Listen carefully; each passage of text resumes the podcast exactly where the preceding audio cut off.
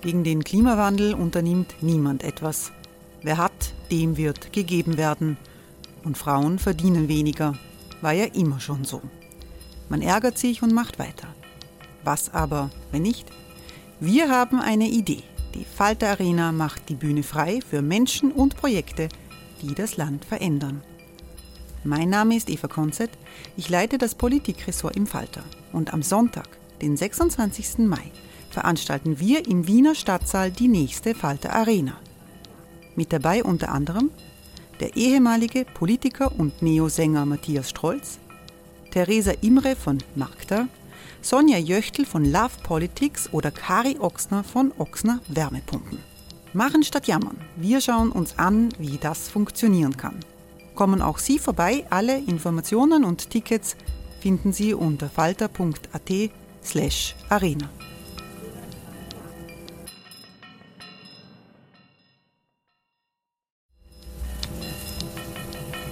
Falter-Podcasts werden durch Werbung unterstützt. Das hilft bei der Finanzierung unseres journalistischen Angebots. Die Erderhitzung ist kein Gefühl, aber mit vielen Gefühlen verbunden. Sorgen etwa oder Angst. Eine Veranstaltung gegen diese Ohnmacht ist Tipping Time, eine Klimakonferenz der Zivilgesellschaft. Von 9.5. bis 11.5. findet Tipping Time in Kooperation von Globe Art, Solektiv und Tangente St. Pölten statt und lädt ein zu Diskurs, Diskussionen und Workshops mit namhaften Vortragenden wie Nikolai Schulz und Friederike Otto. Weitere Informationen finden Sie auf www.tangentesanktpölten.at.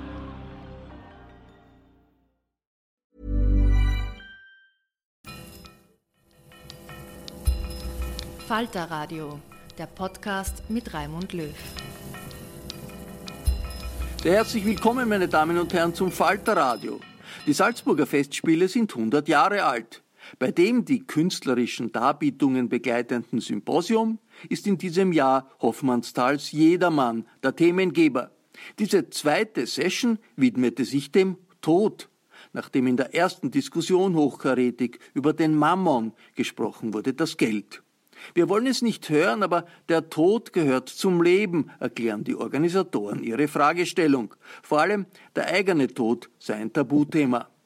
Gerade in der Corona-Pandemie ist die Verdrängung des Todes in unserer Kultur immer weniger haltbar. Es sind ungewöhnliche Gedankengänge für ein Festival der Hochkultur, wie es die Salzburger Festspiele sind. Zu Wort kommen ein Trauerredner, ein Sterbebegleiter und eine Journalistin, moderiert vom Journalisten Michael Kerbler. Festspielpräsidentin Helga Rabel-Stadler stellte die Referenten vor. Ich freue mich besonders über die drei Referenten.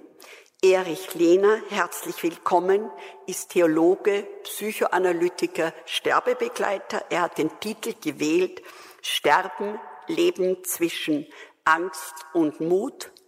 Ich liebe Ihre Zugriff zu diesem Thema und ihren Kampf gegen die romantisierenden Vorstellungen, dass man in den letzten drei Wochen das ganze Leben noch ändern kann, die völlig zerstrittene Familie zusammenbringt. Meistens ist es genau umgekehrt. Also wir freuen uns sehr über diesen sehr, glaube ich, auch praxisnahen Ansatz. Walter Müller Schriftsteller, Trauerredner. Er hat das Thema gewählt, auf Erden schreitet so kein Mann oder wie ich nicht sterben möchte. Und Salzburgern ist natürlich der Walter Müller am bekanntesten, denn zu unserer Freude schreibt er viel und das alles im Kaffeehaus. Das heißt, er lässt uns an seinem Schaffensprozess teilhaben. Und was ich einfach so toll finde, dass ein junger Mensch mit 24 Jahren sagt, ich werde jetzt Schriftsteller und mit 29 ohne jedes Fangnetz, nur mit einem Förderstipendium vom Ingeborg Bachmann Preis sagt, so mache ich's und wirklich davon leben kann. Ich liebe seine Engelsgeschichten zu Weihnachten, die werden vorgelesen.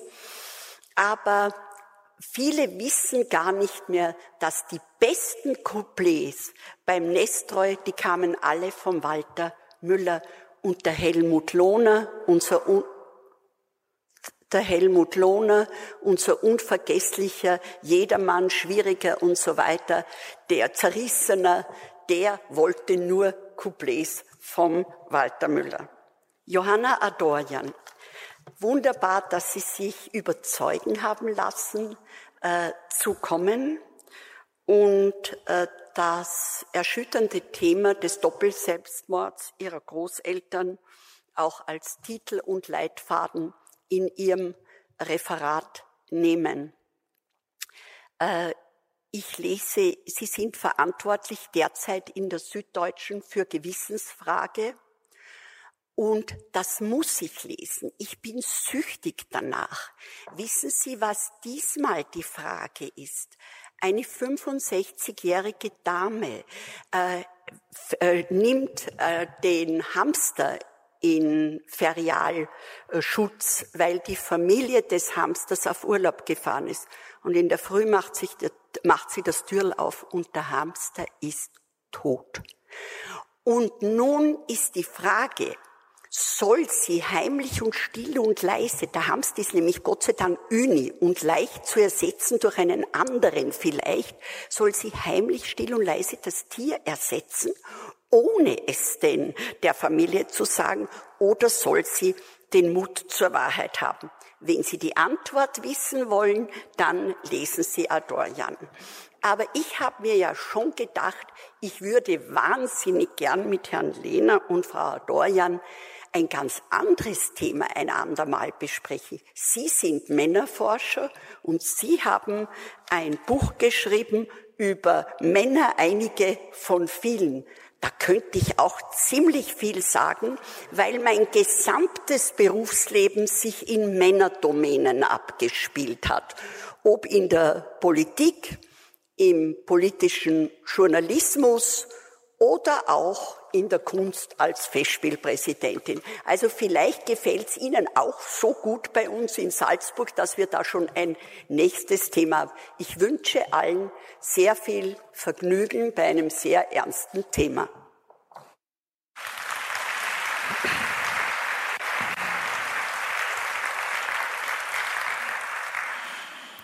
Ja, herzlich willkommen auch von mir, von meiner Seite, meine Damen und Herren das ernste Thema. Wenn ich in meiner zweiten Heimat, dem Pinzgau, unterwegs bin, und zwar zu Fuß, dann komme ich immer wieder an Heustadeln vorbei, an denen außen gut sichtbar sogenannte Leichenbretter, auch Leichladen genannt, befestigt sind. Auf diesen toten Brettern finden sich Inschriften, die an Verstorbene erinnern, an ihr Leben, ihre Bedeutung für Haus und Hof und auch für die bäuerliche Gemeinschaft. Der Tod war da am Land, so im Raum Saalfelden, Marialen, über Jahrhunderte im Alltag präsent, ein Teil des Lebens. Aber nicht nur dort, auch im ganzen Pinzgau, von dem ich reden kann. Das Ritual, die Verstorbenen eingenäht in ein weißes Leinentuch, aus dem die mit den besten Schuhen versehenen Füße ragten, auf langen Holzbrettern aufzubahren, reicht weit in die Vergangenheit und hat bis ins Ende der 70er Jahre des vergangenen Jahrhunderts gereicht. Dann war das noch üblich.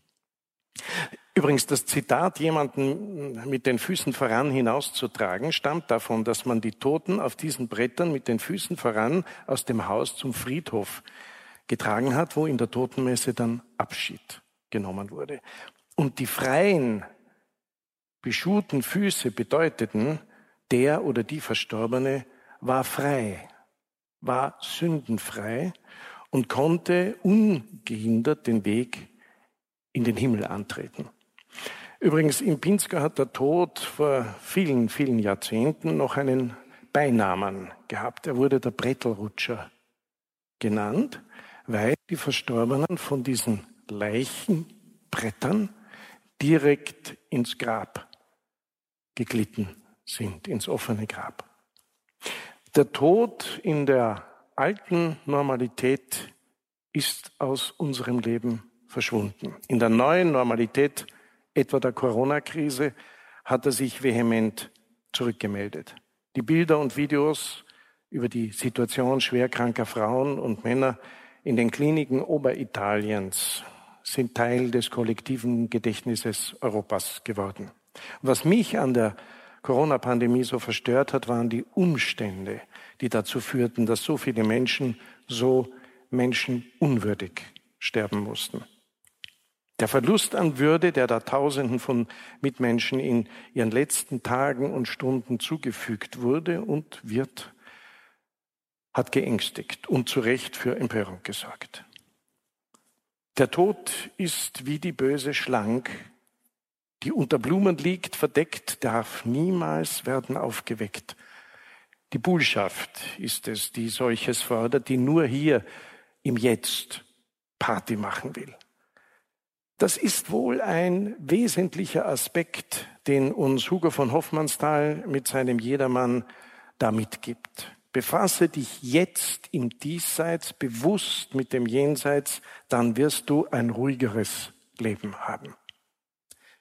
Der Tod in der alten Normalität, wie ich sie eingangs beschrieben habe, ist aus unserem Leben also verschwunden.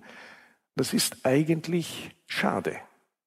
Denn die Rituale der Vergangenheit haben dem Tod das Unheimliche genommen, den Schrecken. Kinder und Jugendliche konnten miterleben, wie da friedlich Abschied genommen wurde. Nicht immer. Werden Sie vielleicht einwenden, ja. Vor allem dann, wenn Kinder an Infektionskrankheiten starben, Jugendliche bei einem Unfall zu Tode kamen. Aber selbst das war ein Teil der alten Normalität, zu der die Geburt ebenso gehört wie der Tod. Diese Rituale hatten eine ganz wichtige Funktion. Raum zu schaffen für die Trauer, für das Abschiednehmen, für das richtige Ritual, um sich von einem Menschen zu verabschieden, den man sehr gemocht, den man geliebt, bewundert oder geschätzt hat. Der Tod im Alltag der alten Normalität ist auch deshalb verschwunden, weil obwohl sich 80 Prozent der Österreicherinnen und Österreicher wünschen, und es ist nicht viel anders in Deutschland, zu Hause zu sterben, dass dieser Wunsch unerfüllt bleibt. Die meisten sterben im Spital oder in einer Betreuungseinrichtung, auch wenn das nicht unbedingt einen guten Tod verspricht. 2019 um ein paar Zahlen zu nennen. 2019 sind knapp 83.400 Menschen in Österreich verstorben. Etwas weniger als 60 Prozent sind in Spitälern, etwas weniger als 20 Prozent in einem Heim oder in einer vergleichbaren Institution gestorben und knapp 25 Prozent, also ein Viertel tatsächlich zu Hause. Wie ist es dazu gekommen, zu dieser Entwicklung? Absurderweise durch die Professionalisierung des Umgangs mit Krankheit, Leiden und Sterben. Die Medizin, unsere heutige Medizin, sagt der amerikanische Soziologe Robert Merton, sei von der Gesellschaft geschaffen worden, um ihre Mitglieder von der Beunruhigung durch Krankheit und Sterben zu entlasten. Was ist denn das? Ein guter Tod. Wie bereite ich mich vor, damit ich leicht oder leichter fortgehen kann? Wo soll ich beginnen? Und vor allem, wie, wenn ich dieses Tabu, den Mantel des Schweigens, der über dem Sterben, vor allem dem eigenen, gebreitet ist, beseitigen will. Sich diesen Fragen zu stellen, eröffnet die Chance, den eigenen Lebensentwurf zu überprüfen. Was ist wirklich wichtig? Wer will ich sein? Diesen Fragen wollen wir uns heute stellen mit den drei Gästen, die Helga Rabe-Stadler vorgestellt hat. Und ich darf Sie jetzt, äh, Herr Lehner, bitten mit dem ersten Referat. Danke vielmals.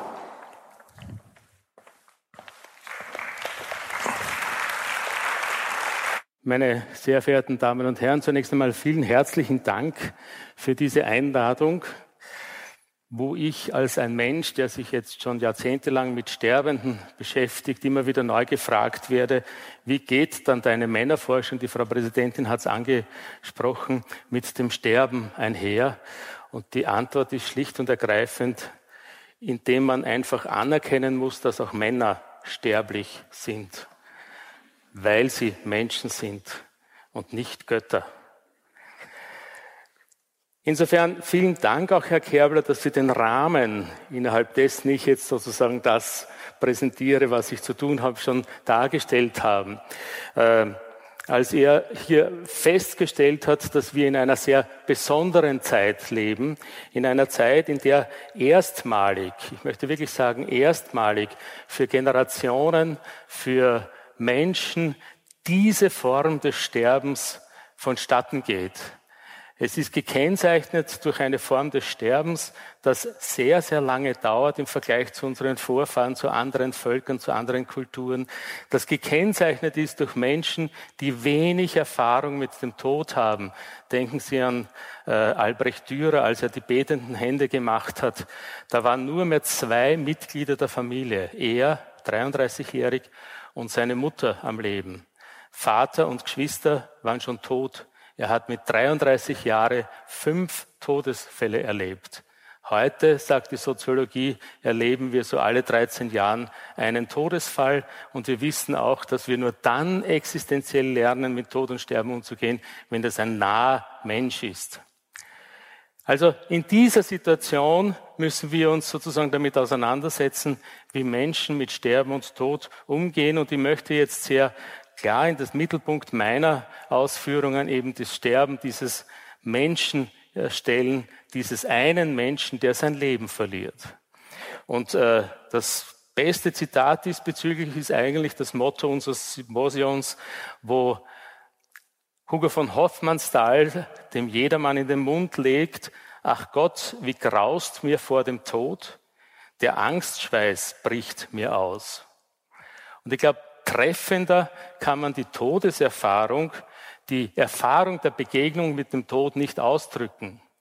Denn ganz gleich, welcher Religion sie angehören oder welcher philosophischen Überlegung sie angehören, welcher Ideologie sie angehören, welche Überzeugungen sie haben, die uns erklären, wie mit Tod umzugehen ist, die uns erklären, was der Tod ist, ist er nichts anderes als sind die Formulierungen in der Philosophie und in der Religion sind es meistens Tröstungen.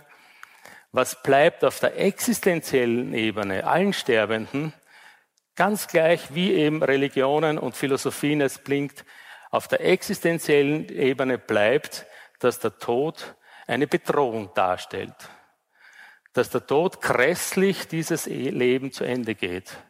Dass der Tod Verlust bedeutet er bedeutet den Verlust des Lebens. Und Verlust ist etwas, was trotz aller Religionen, trotz aller Philosophien, trotz aller Meditationen furchtbar ist für uns Menschen. Etwas, das grauenhaft in unser Leben hineingeht. Verlust ist Bedrohung. Der Tod bedroht meine leibliche Existenz. Er raubt mir die Fähigkeiten zu denken, zu gehen, zu handeln, zu fühlen, und damit verbunden, er raubt mir meine Identität. Alles das, was ich mit Denken, Handeln, Fühlen, Bewegen mir erarbeitet habe, meine materiellen Güter, aber mehr noch meine geistigen Güter, meine Werte, meine Identität. Und wenn wir heute mehr denn je wissen, dass jeder Mensch eigentlich ein soziales Wesen ist, das heißt, die Entwicklung eines Kindes ist nicht denkbar ohne Beziehung, nur in Beziehung denkbar, Identität gibt es nur sozial, dann wissen wir auch, dass hier das größte Zerstörungspotenzial des Todes liegt. Er zerstört mein Bezie Beziehungsgefüge.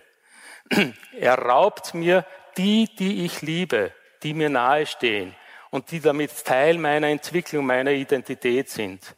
Und mehr noch, er raubt ihnen mich.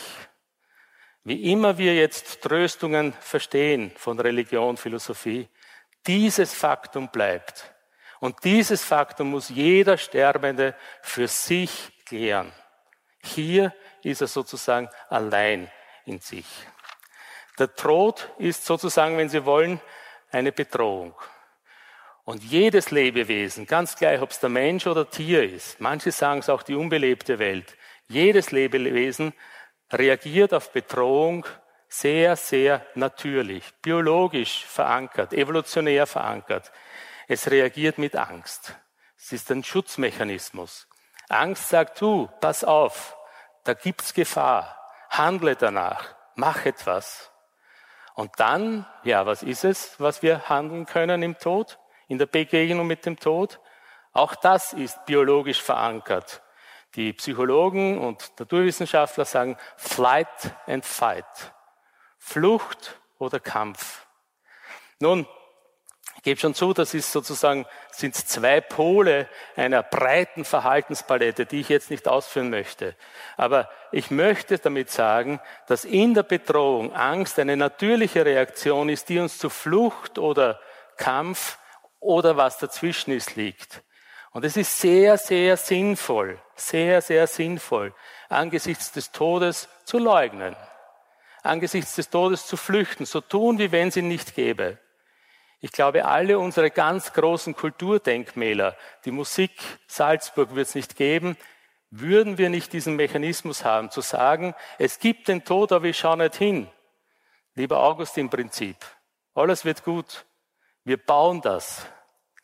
Und in dem Sinn hat mir auch ein, denke ich noch immer sehr gut an einen Klienten, der in dieser Situation zu mir gesagt hat, wissen Sie, Herr Doktor, es ist furchtbar schwer, 24 Stunden lang zu sterben. Das geht nicht. Der hat natürlich immer gewusst, dass er sterben wird, aber er hat es, wie wir Psychologen sagen, in den Hintergrund gedrängt. Im Vordergrund hat er gelebt. Er ist hingegangen, hat alle Versicherungen, die er hatte, Lebensversicherungen aufgelöst, und hat eine Weltreise begonnen. Er ist nicht weit gekommen. Aber er hat gelebt. Er wollte leben. Danach ist er gekommen und hat gesagt, so, mein Leben ist reicher. Jetzt kann ich mich dem Tod stellen. Ich verkürze ein bisschen. Es waren schon kompliziertere Prozesse, aber der Gedankengang, ja. Das heißt, es ist durchaus sinnvoll, auch so zu tun, als ob es nicht gäbe. Jede Trauer geht immer auch mit dieser Verleugnung einher. Und es ist durchaus sinnvoll, gegen den Tod zu kämpfen sich nicht aufzugeben, zu sagen, nein, das will ich noch. Vielleicht auch zu kämpfen gegen die, die den Tod in irgendeiner Form verwalten, gegen Medizin, gegen Technik, was immer. Angehörige, die sagen, mach noch, tu noch. Kämpfen kann bedeuten, dass in manchen äh, Bereichen mein Leben verbessert wird. Kämpfen, Widerstand zeigen.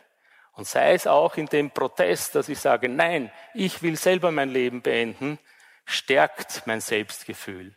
Es gibt mir die Kraft, mich mit dem auseinanderzusetzen, was letztlich unausweichlich ist. Sie sehen, hier gibt es eine breite Palette. Ich habe nur zwei Beispiele genannt. Ich könnte jetzt viele sagen. Es ist sehr, sehr differenziert. Es ist sehr, sehr komplex, dass Menschen sich mit dem Tod auseinandersetzen. Aber wichtig ist, im Flight und im Fight setzen sich Menschen mit dem Tod auseinander. Sie sehen den Tod. Wenn Menschen leiden, dann haben sie den Tod wahrgenommen und sie merken, irgendetwas ist am Leben defekt. Es fehlt mir. Ich verliere meine Fähigkeiten. Ich bin nicht mehr der, der ich war. Wenn Menschen trauern, grässlich auch trauern, dann wissen sie, ich verliere etwas. Es geht weg. Es ist unwiederbringlich. Und wenn Menschen oft wahnsinnig äh, gewalttätig sind, aggressiv sind, zornig sind, wütend sind, dann ist es eine verständliche Reaktion auf das gewalttätige Geschehen des Todes. Der Tod ist nichts für ein Sonntagscafé, hat es mal einer gesagt. Der Tod tritt gewalttätig, immer zu früh, immer anpassend in mein Leben. Eigentlich kann ich mich nie darauf vorbereiten. Ich kann ihn nur anerkennen. Menschen, die so auf den Tod zugehen, im Leiden, in der Trauer, in Gewalt, äh, nicht Gewalt, aber in Zorn, in Wut, die setzen sich mit dem Tod auseinander. Sie nehmen ihn hin. Sie versuchen sich mit ihm zu arrangieren. Sie versuchen ihn hereinzunehmen in ihr Leben. Ja, und sie schaffen es. Elisabeth Kübler-Ross hat einmal gesagt, ja, der Tod wird akzeptiert. Ich schätze Elisabeth Kübler-Ross sehr. Aber dieses Wort würde ich, die Frau Präsidentin hat es gesagt, aufgrund der Sterberomantik nicht mehr in den Mund nehmen. Es ist die Rezeptionsgeschichte, nicht Kübler-Ross. Es ist so immer so ein bisschen, na ja, sei nur brav, am Ende wird's gut. Und was noch viel gefährlicher ist, es ist die Erwartungshaltung der Angehörigen, der Betreuenden, der Pflegenden, der Mediziner und Medizinerinnen, die erwarten, na, komm, tu dich schon endlich damit auseinandersetzen. Nein, darum geht's nicht. Das ist Vergewaltigung und das ist Sterberomantik. Dagegen müssen wir uns wehren. Alan Kelleher, ein australischer Soziologe, der sich sehr mit dem Sterben auseinandergesetzt hat, spricht von Transformation. Ich verändere ein bisschen, ein Stück weit mein Leben. Und das passiert in jedem Sterben. Ganz gleich wie weit, wie groß, wie wenig es passiert. Und ich möchte genau darauf hinweisen.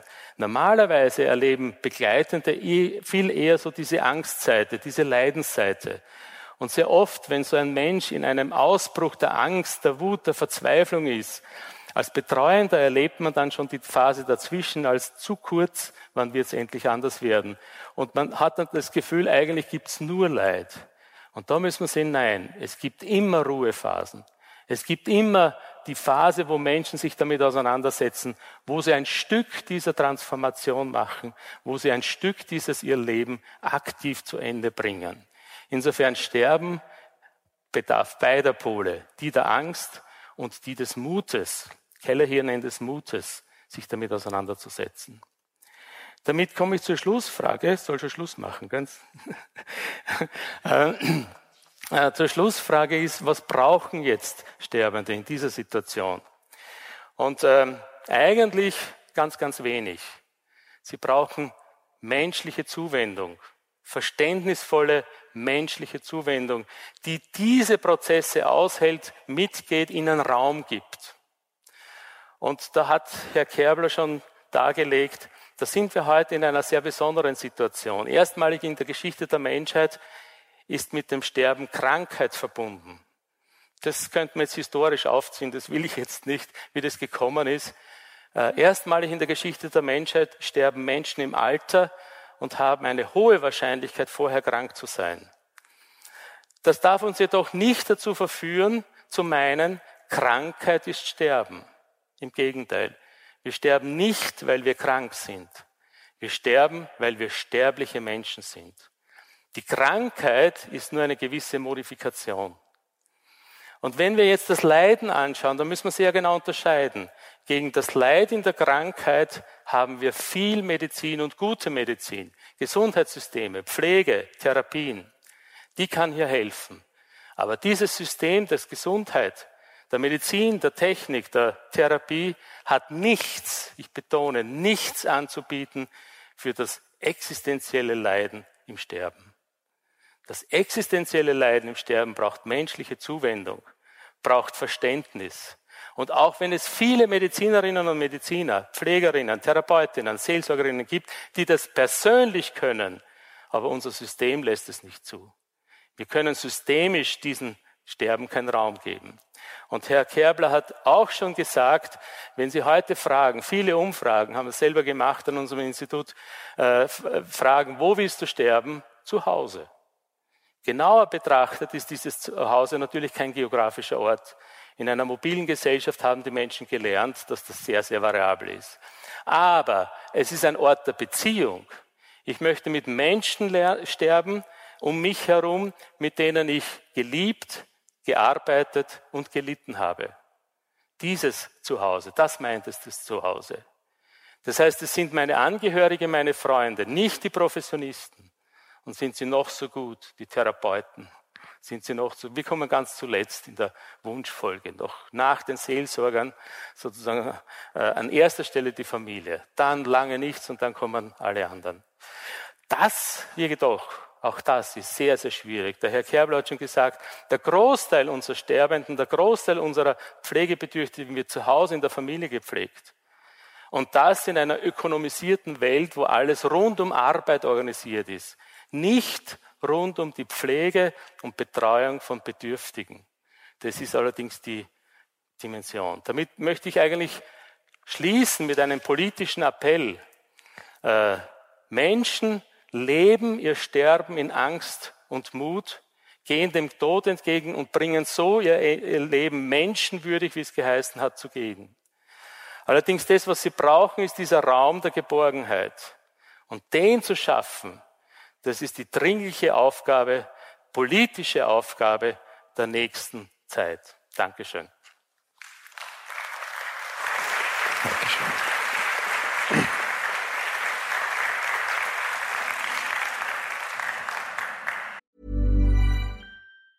Burroughs Furniture is built for the way you live. From ensuring easy assembly and disassembly to honoring highly requested new colors for their award-winning seating, they always have their customers in mind. Their modular seating is made out of durable materials to last and grow with you. And with Burrow, you always get fast, free shipping. Get up to 60% off during Burrow's Memorial Day sale at burrow.com slash ACAST. That's burrow.com slash ACAST. burrow.com slash ACAST.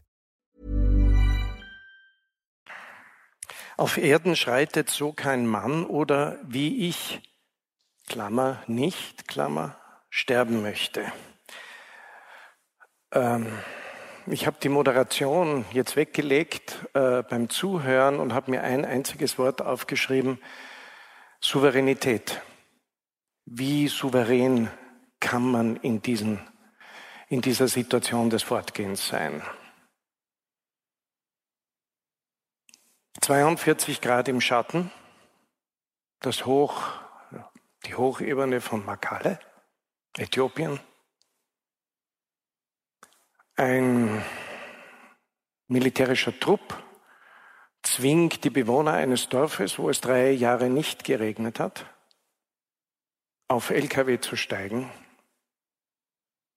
um woanders hingebracht zu werden, wo man überleben kann. Ich war Augenzeuge.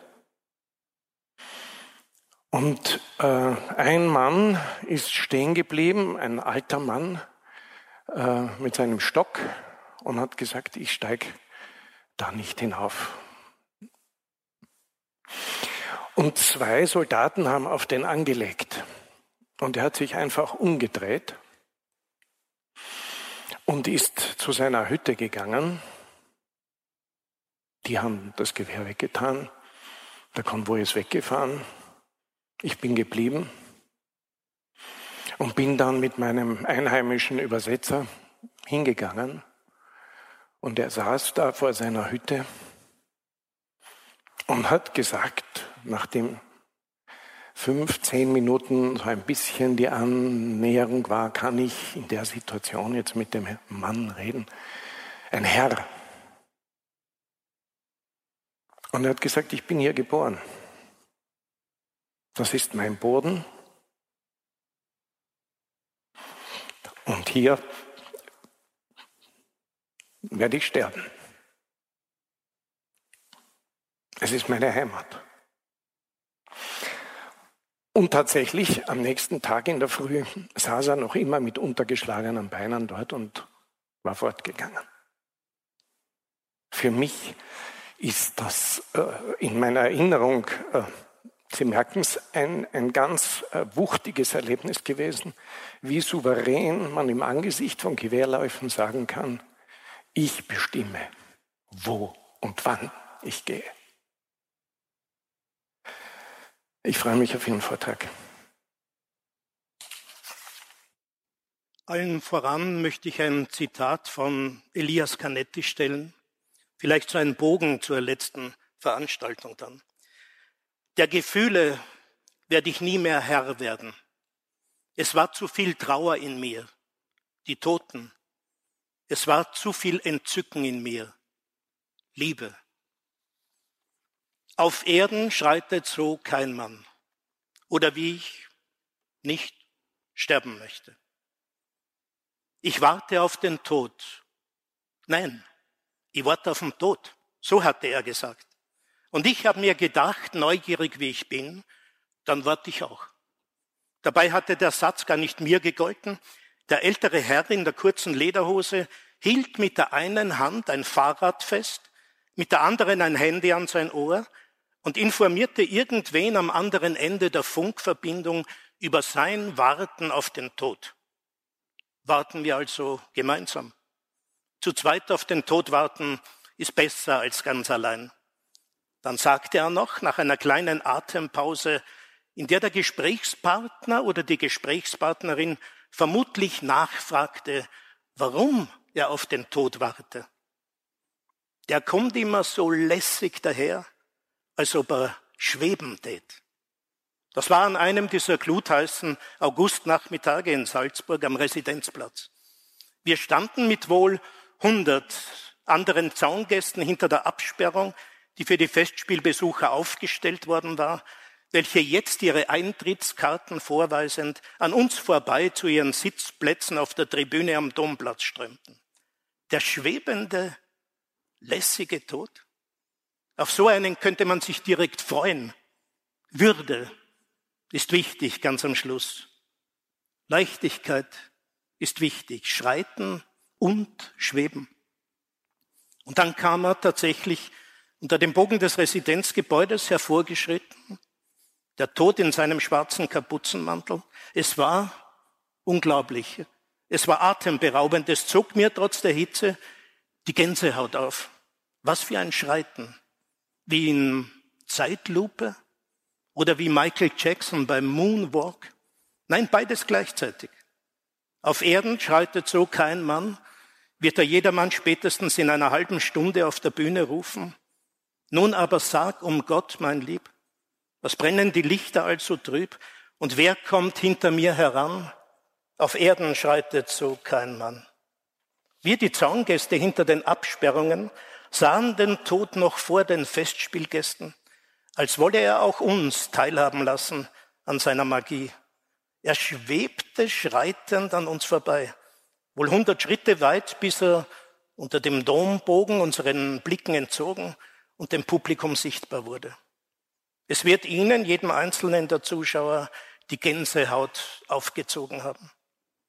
Ich hab ihn erwischt, rief der ältere Herr mit Lederhose und Fahrrad in sein Mobiltelefon. Komplett, von vorn und hinten.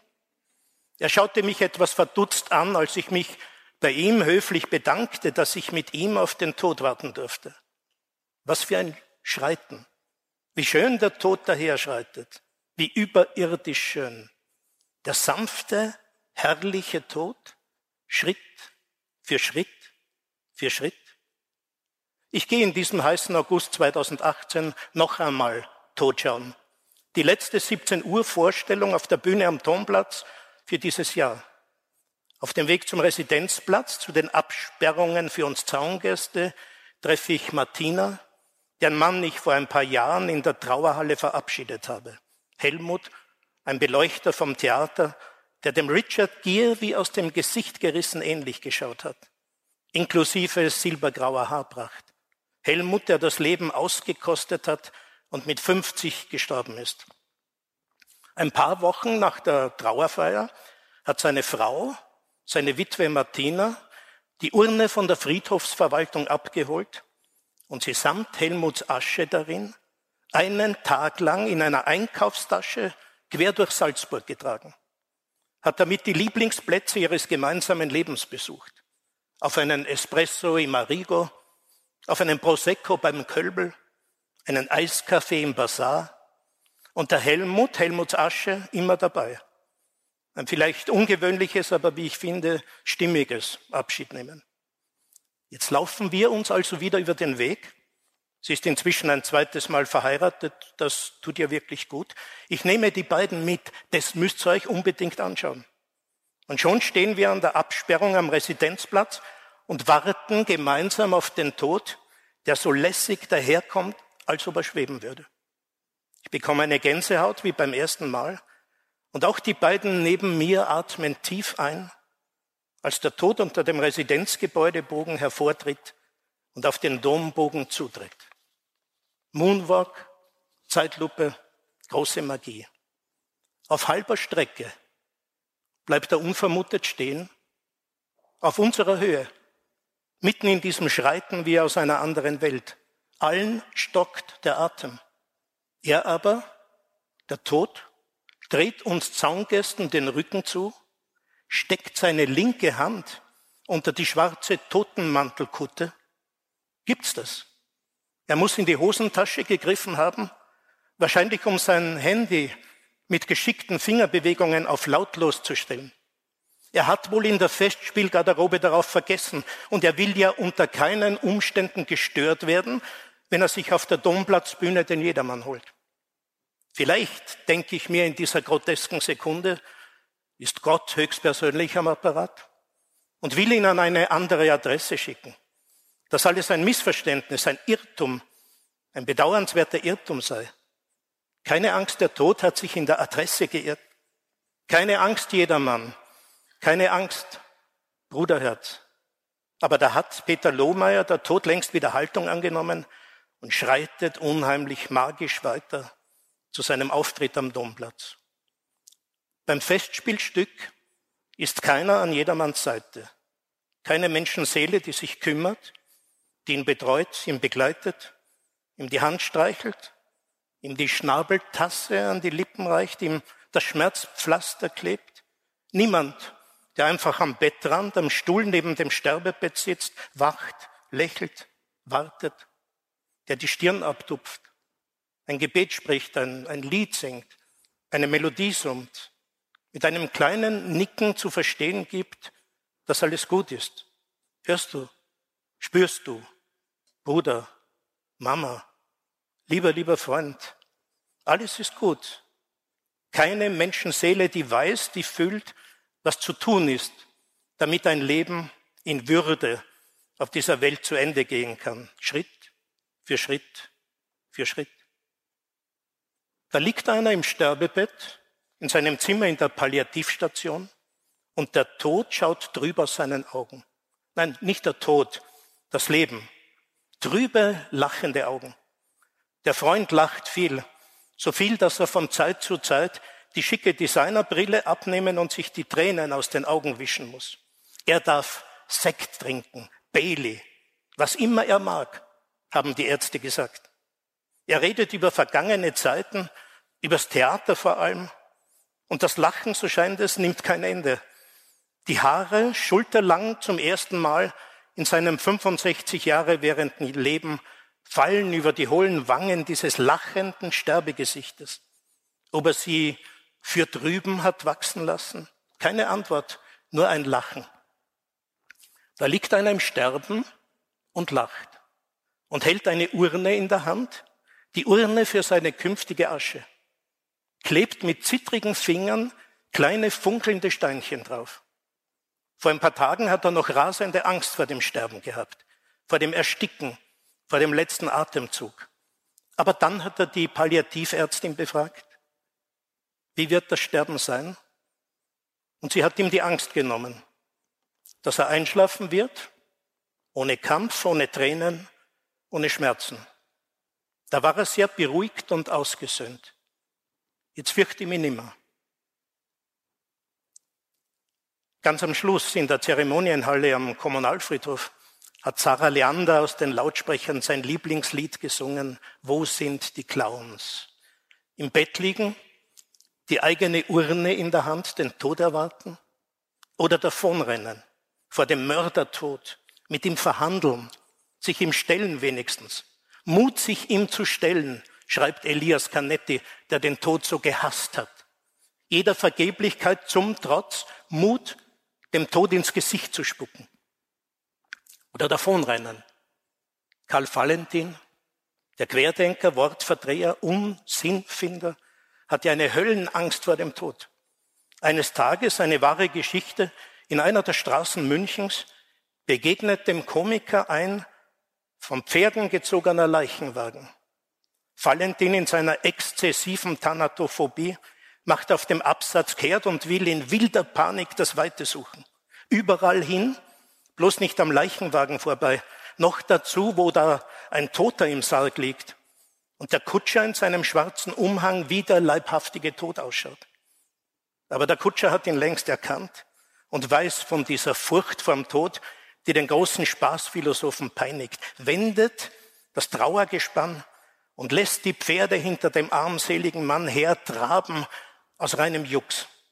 Karl Valentin, man stelle sich seinen Herzschlag vor, fängt zu laufen an und der Kutscher schwingt die Peitsche. Wettlauf gegen den Tod. Dabei ist das doch nur ein schwindliger, respektloser Wagenlenker. Und vielleicht liegt gar kein Toter im Sarg. Karl Valentin, der die Menschheit heute noch zum Lachen bringt, ist außer sich vor Entsetzen am Ende seiner Kräfte, als der boshafte Kutscher endlich die Verfolgungsjagd mit dem Leichenwagen einstellt. In einer seiner Grotesken lässt Valentin einen im Jenseits gelandeten sagen, da habe ich mein ganzes Leben lang Angst vorm Sterben gehabt. Und jetzt das. Und jetzt das? Was ist dieses? Und jetzt das? Bei Karl Valentin klingt es nach der großen Überraschung. Zuerst diese Angst, die einen fast umbringt, und jetzt alles oder nichts, Erlösung, Nacht. Vielleicht läuft das mit dem Sterben wirklich so. Licht aus, Licht an, Surprise. Oder nur Licht aus und dann Sense.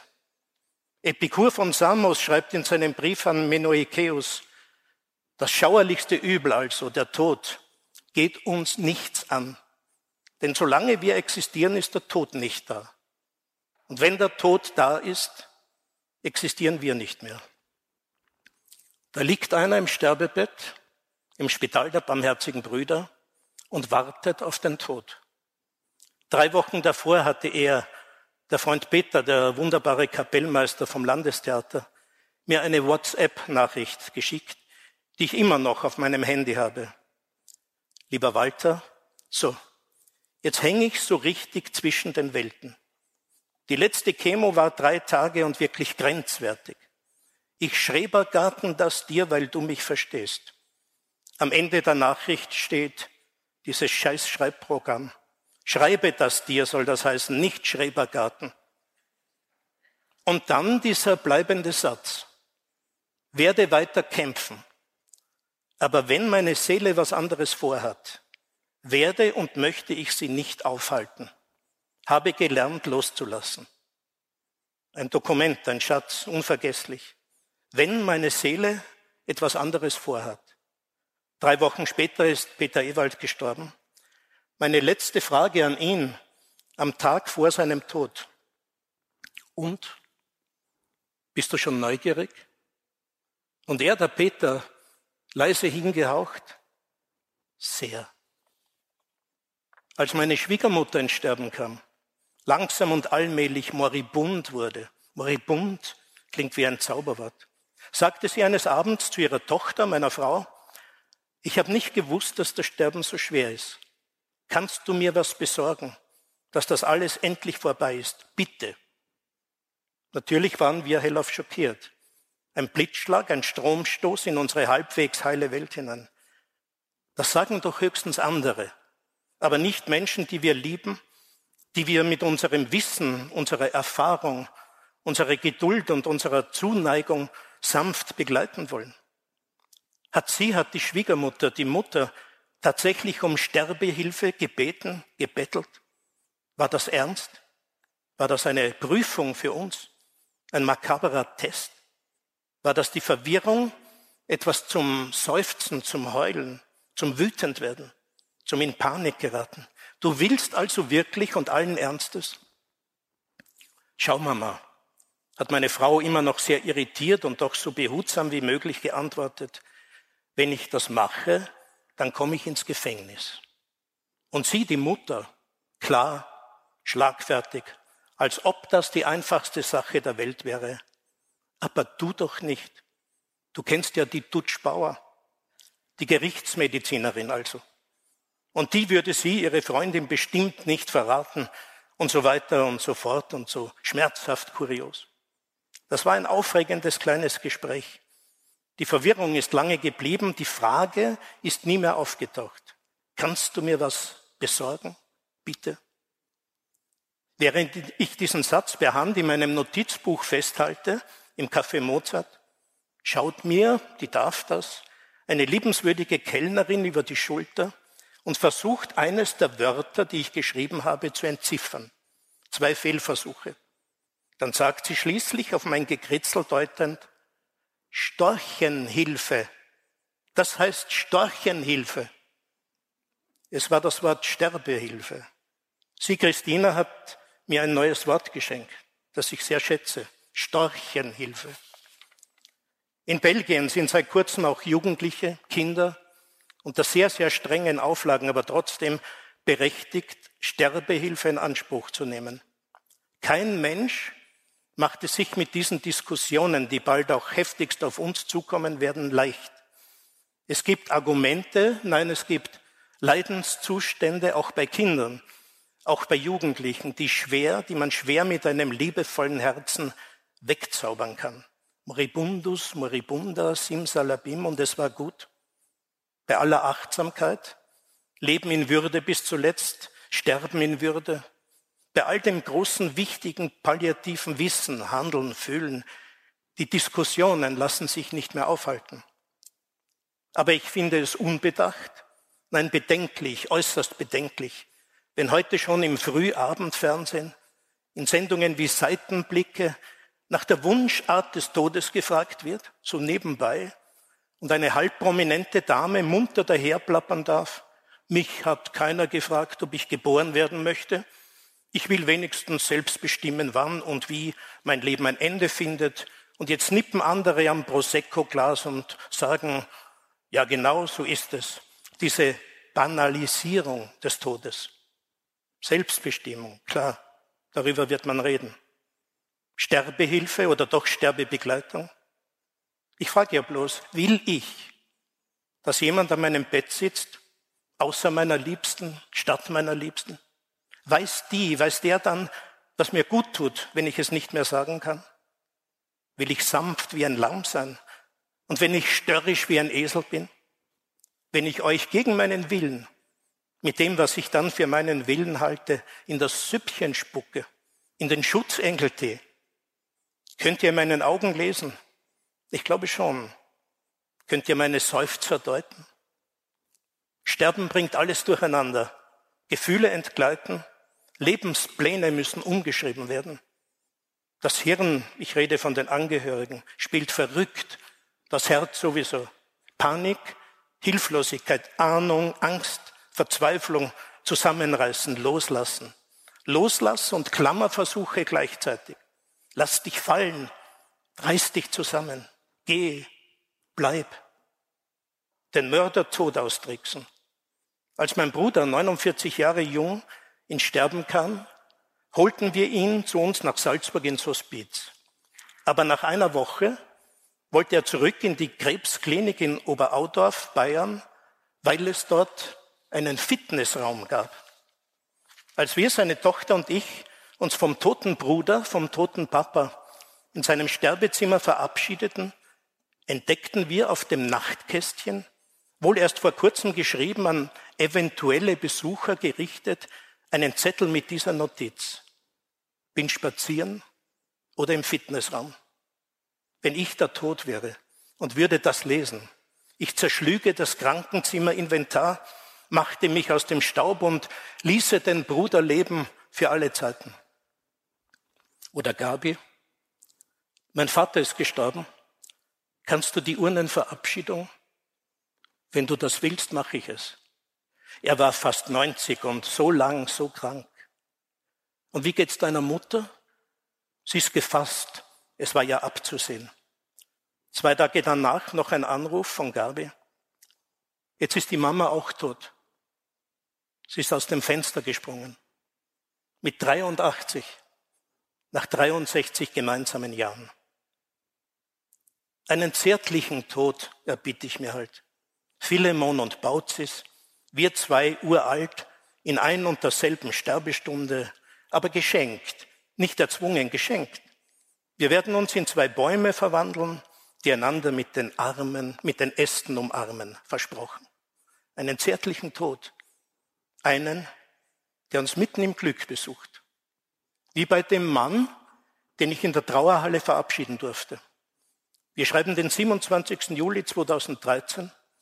Der 72-jährige Polizeibeamte in Ruhe, ein Riesenfan des Fußballclubs BVB Dortmund, hat sich im Vorzelt am Campingplatz in Neumarkt am Wallersee den Fernseher aufgestellt und ist glücklich, dass sein BVB, er hat Wimpelschals, Biergläser der Dortmunder im Zelt, es ins Finale des Supercups geschafft hat gegen Bayern München. Zur Halbzeit führen die Dortmunder nach einem Tor von Marco Reus mit 1 zu 0. Als eine Frau, die sich nicht für Fußball interessiert, am späten Abend nach ihm schaut, sitzt er tot in seinem Campingsessel. Er ist, ohne einen Mucks von sich zu geben, ohne irgendeine Vorwarnung verstorben. Noch in der ersten Halbzeit oder in der Pause Oder am Schluss, egal. Dortmund hat 4 zu 2 gewonnen. Irgendwann während des Spieles ist er im Glück gestorben. Mehr Glück kann es nicht geben. Nicht in dieser Welt, nie und nimmer in dieser Welt.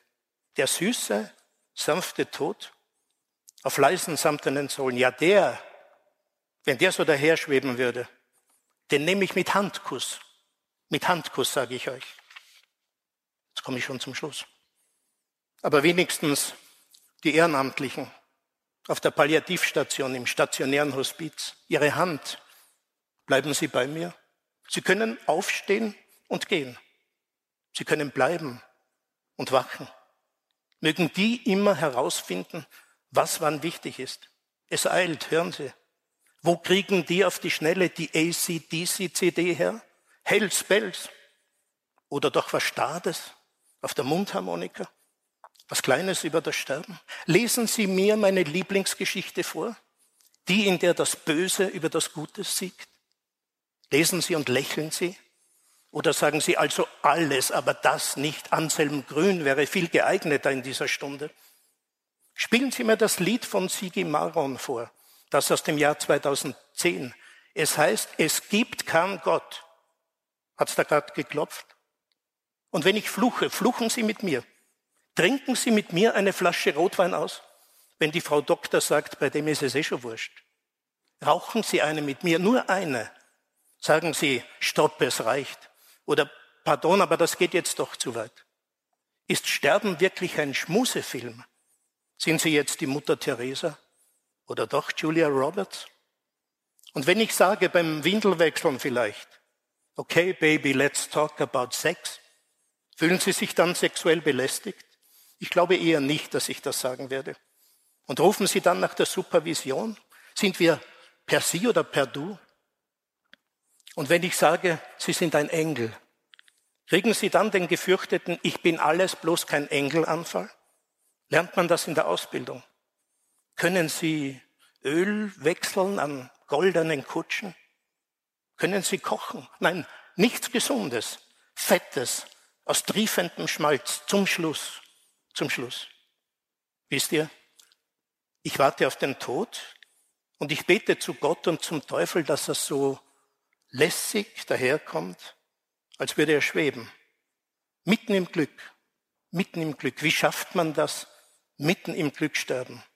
Und wenn ich warten muss, erfüllt ihr mir dann jeden Wunsch, jeden, auch wenn ich schreie, anstatt zu lächeln?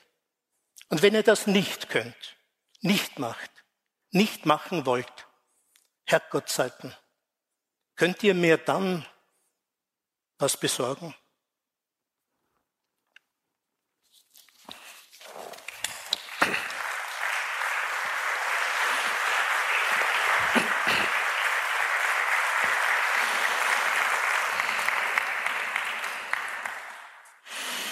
Wir werden uns in der Diskussion mal auf einen Begriff einigen müssen, wofür Würde steht. Würde ist nämlich mehr als die Möglichkeitsform von Sein. Da geht es um Selbstbestimmung und über diese Selbstbestimmung in der sag ich mal, weitreichendsten Form wird uns jetzt Johanna Adorian über den Doppelselbstmord, nein, die Selbsttötung ihrer Großeltern und was sie daraus gelernt hat. Erzählen, bitte.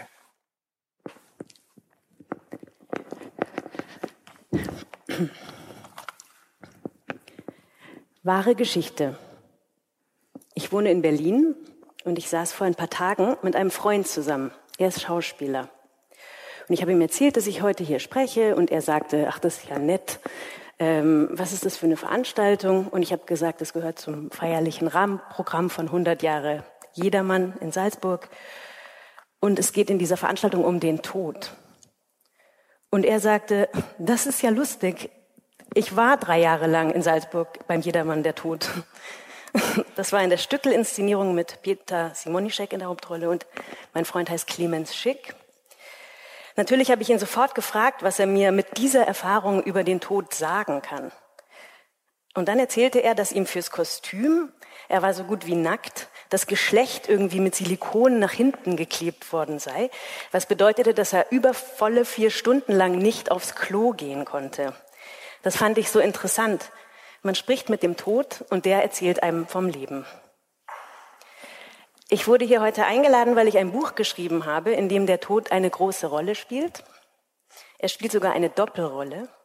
Das Buch heißt Eine exklusive Liebe. Es ist vor zehn Jahren erschienen, oder vor elf sogar, lebt aber noch, was mich freut, und es handelt vom Doppelselbstmord meiner Großeltern. Auch eine wahre Geschichte. Am 13. Oktober 1991 brachten meine Großeltern sich um. So fängt das Buch an. Ich will Ihnen heute von meinen Großeltern erzählen, weil mich ihr Tod berührt und beschäftigt hat wie kein anderer und weil man die Toten bei sich behalten kann, wenn man die Erinnerung wach hält. Meine Großeltern kamen aus Ungarn. Sie waren ungarische Juden, wobei man dazu sagen muss, dass sie kein bisschen religiös waren und mit dem Judentum nichts am Hut hatten. Aber das war dem 20. Jahrhundert egal. Das 20. Jahrhundert erlebten sie als Juden. Mein Großvater Istvan, 1909 geboren, war Arzt. Er hat schon mal gleich gar nicht in Ungarn studieren dürfen, weil es ab 1920 schon einen Numerus Clausus gab, der die Anzahl von jüdischen Studenten an Universitäten stark begrenzte. Er hat deshalb in Wien studiert. Er sprach sehr gut Deutsch, vermutlich deswegen, weil er musste. Er wurde Chirurg, sein Fachgebiet waren Füße. Meine Großmutter Vera hat als Dolmetscherin gearbeitet. Sie sprach Französisch, Englisch und Deutsch. Sie war eine sehr schöne Frau. Es gibt Fotos von ihr als 17-Jährige, wo sie Hüte modelt. Sie sah aus wie Eva Gardner, nur in arrogant. Niemand auf der Welt konnte so gelangweilt gucken wie meine Großmutter. Es gibt ein Foto aus den 70er Jahren von ihr und meinem Bruder David der damals vielleicht drei Jahre alt ist. Der Arme spielt gerade mit irgendwas sehr konzentriert vor sich auf dem Tisch, Autos oder so. Sie sitzt daneben, den Kopf aufgestützt und guckt in die, in die Kamera und in ihrem Blick ist die ganze grenzenlose Langeweile, die man als erwachsener Mensch mit erwachsenen Interessen empfinden kann, wenn man einen ganzen Nachmittag mit einem Dreijährigen verbringt. Ich komme gleich zum Thema Tod, aber vorher sei noch erwähnt, wie meine Großeltern sich kennengelernt haben. Es war bei einem Hauskonzert, zu dem sie beide eingeladen waren. Ich nehme also an, sie hatten einen gemeinsamen Freundeskreis. Mein Großvater war da schon Arzt, elf Jahre älter als sie, eine sogenannte gute Partie. Ich habe vergessen zu erwähnen, dass er auch sehr gut aussah, mit Brille und Schnurrbart und stolzen Augenbrauen. Als ich ihn kennenlernte, trug er beim Autofahren weiße perforierte Halbfingerlederhandschuhe. Typ ganz alter Gentleman. Am Tag ihres Kennenlernens soll meine Großmutter zu der Freundin, mit der sie da war, noch bevor sie mit ihm ein Wort gewechselt hatte, gesagt haben, das ist der Mann, den ich heiraten werde. Früher hat es sowas gegeben, heute hört man das eigentlich nicht mehr. So, jetzt kennen sich die beiden, wir haben 1940, im August 1942 heiraten sie. Im Frühjahr 1944 besetzten die Deutschen Ungarn, spät im Krieg. Bis Mai 1945 werden sie zwei Drittel aller ungarischer Juden ermordet haben, die meisten in Auschwitz, wo man kaum noch mit dem Vergasen hinterherkommt bei all den ungarischen Neuankömmlingen, die übrigens vielen Augenzeugenberichten zufolge ganz proper und wohlgenährt aussehen, kein bisschen ausgemergelt oder siech, weil der Krieg sie ja bisher verschont hatte. Aber nicht nur die Deutschen haben die ungarischen Juden umgebracht. Es gab auch genug Ungarn, die nichts lieber taten, als ihren Antisemitismus endlich mörderisch auszuleben. Sie hatten sogar eine eigene ungarische Nazi-Partei, die Pfeilkreuzler. Die Eltern meiner damals 24-jährigen Großmutter wurden von Ungarn erschossen. Sie hatten sich in einem Haus auf dem Land versteckt. Sie hatten geheizt. Es war irgendwann im Dezember 1944 und der Rauch, der aus dem Schornstein stieg, hat sie verraten. Sie wurden mit Hunderten anderer Juden, die man an diesem Tag aufgespürt hatte, am Ufer der Donau zusammengetrieben und erschossen. Um Munition zu sparen, band man die gefangenen Menschen zu Zweier- und Dreiergruppen aneinander. Man erschoss nur den schwersten, der fiel und zog die anderen mit sich unter Wasser. Mein Urgroßvater hieß Ellemer Fellner. Er war klein und kräftig, hatte eine Glatze, die auf Fotos wie poliert aussieht, einen dicken Schnurrbart und ein wahnsinnig nettes Lachen. Meine Urgroßmutter hieß Gisela Fellner. Sie soll Blumen geliebt haben und etwas melancholisch gewesen sein. Sie haben zusammen gelebt, sie sind zusammen ermordet worden. Heute erinnert ein Mahnmal an die Menschen, die dort am schönen Donauufer in Budapest ermordet wurden. Es ist genau vor dem ungarischen Parlament. Das Mahnmal ist sehr, sehr hässlich.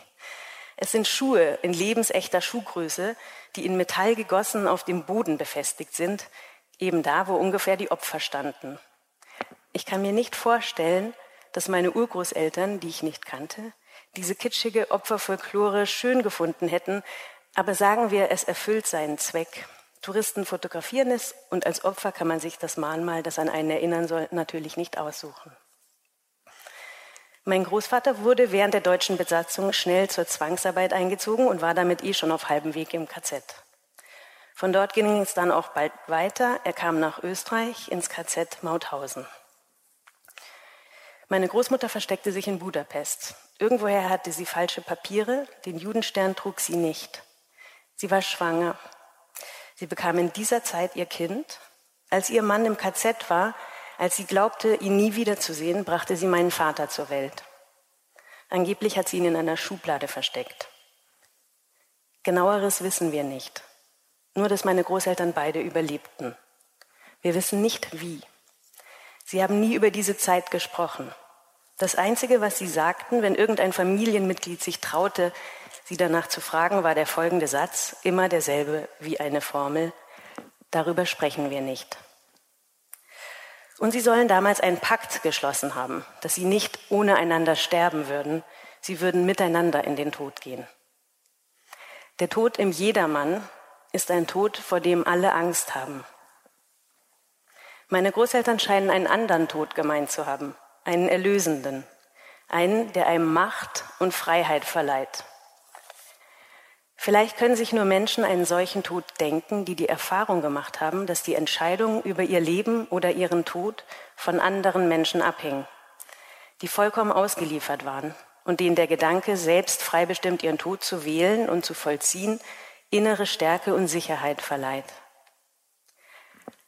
Einen Tag bevor meine Großeltern sich umbrachten, war meine Cousine in Kopenhagen bei ihnen zu Besuch. Wenn ich das sage, sehe ich sofort ihr Haus vor mir. Es war ein dunkelbrauner Holzbungalow in Hufeisenform, wie ein eckiges U. Die Seitenarme umschlossen eine Terrasse, dahinter war noch ein Garten. Im Haus war es eher dunkel.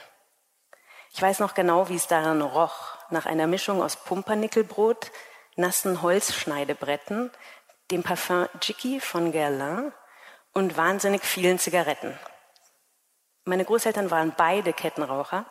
Sie rauchten gleich morgens, nachdem sie aufwachten. Sie rauchten, während sie aßen. Und in ihrem Badezimmer war neben der Toilette ein Aschenbecher angebracht. Er war oben in den Deckel des Klopapierhalters integriert. So waren sie immer gerüstet. Es gab einen Hund.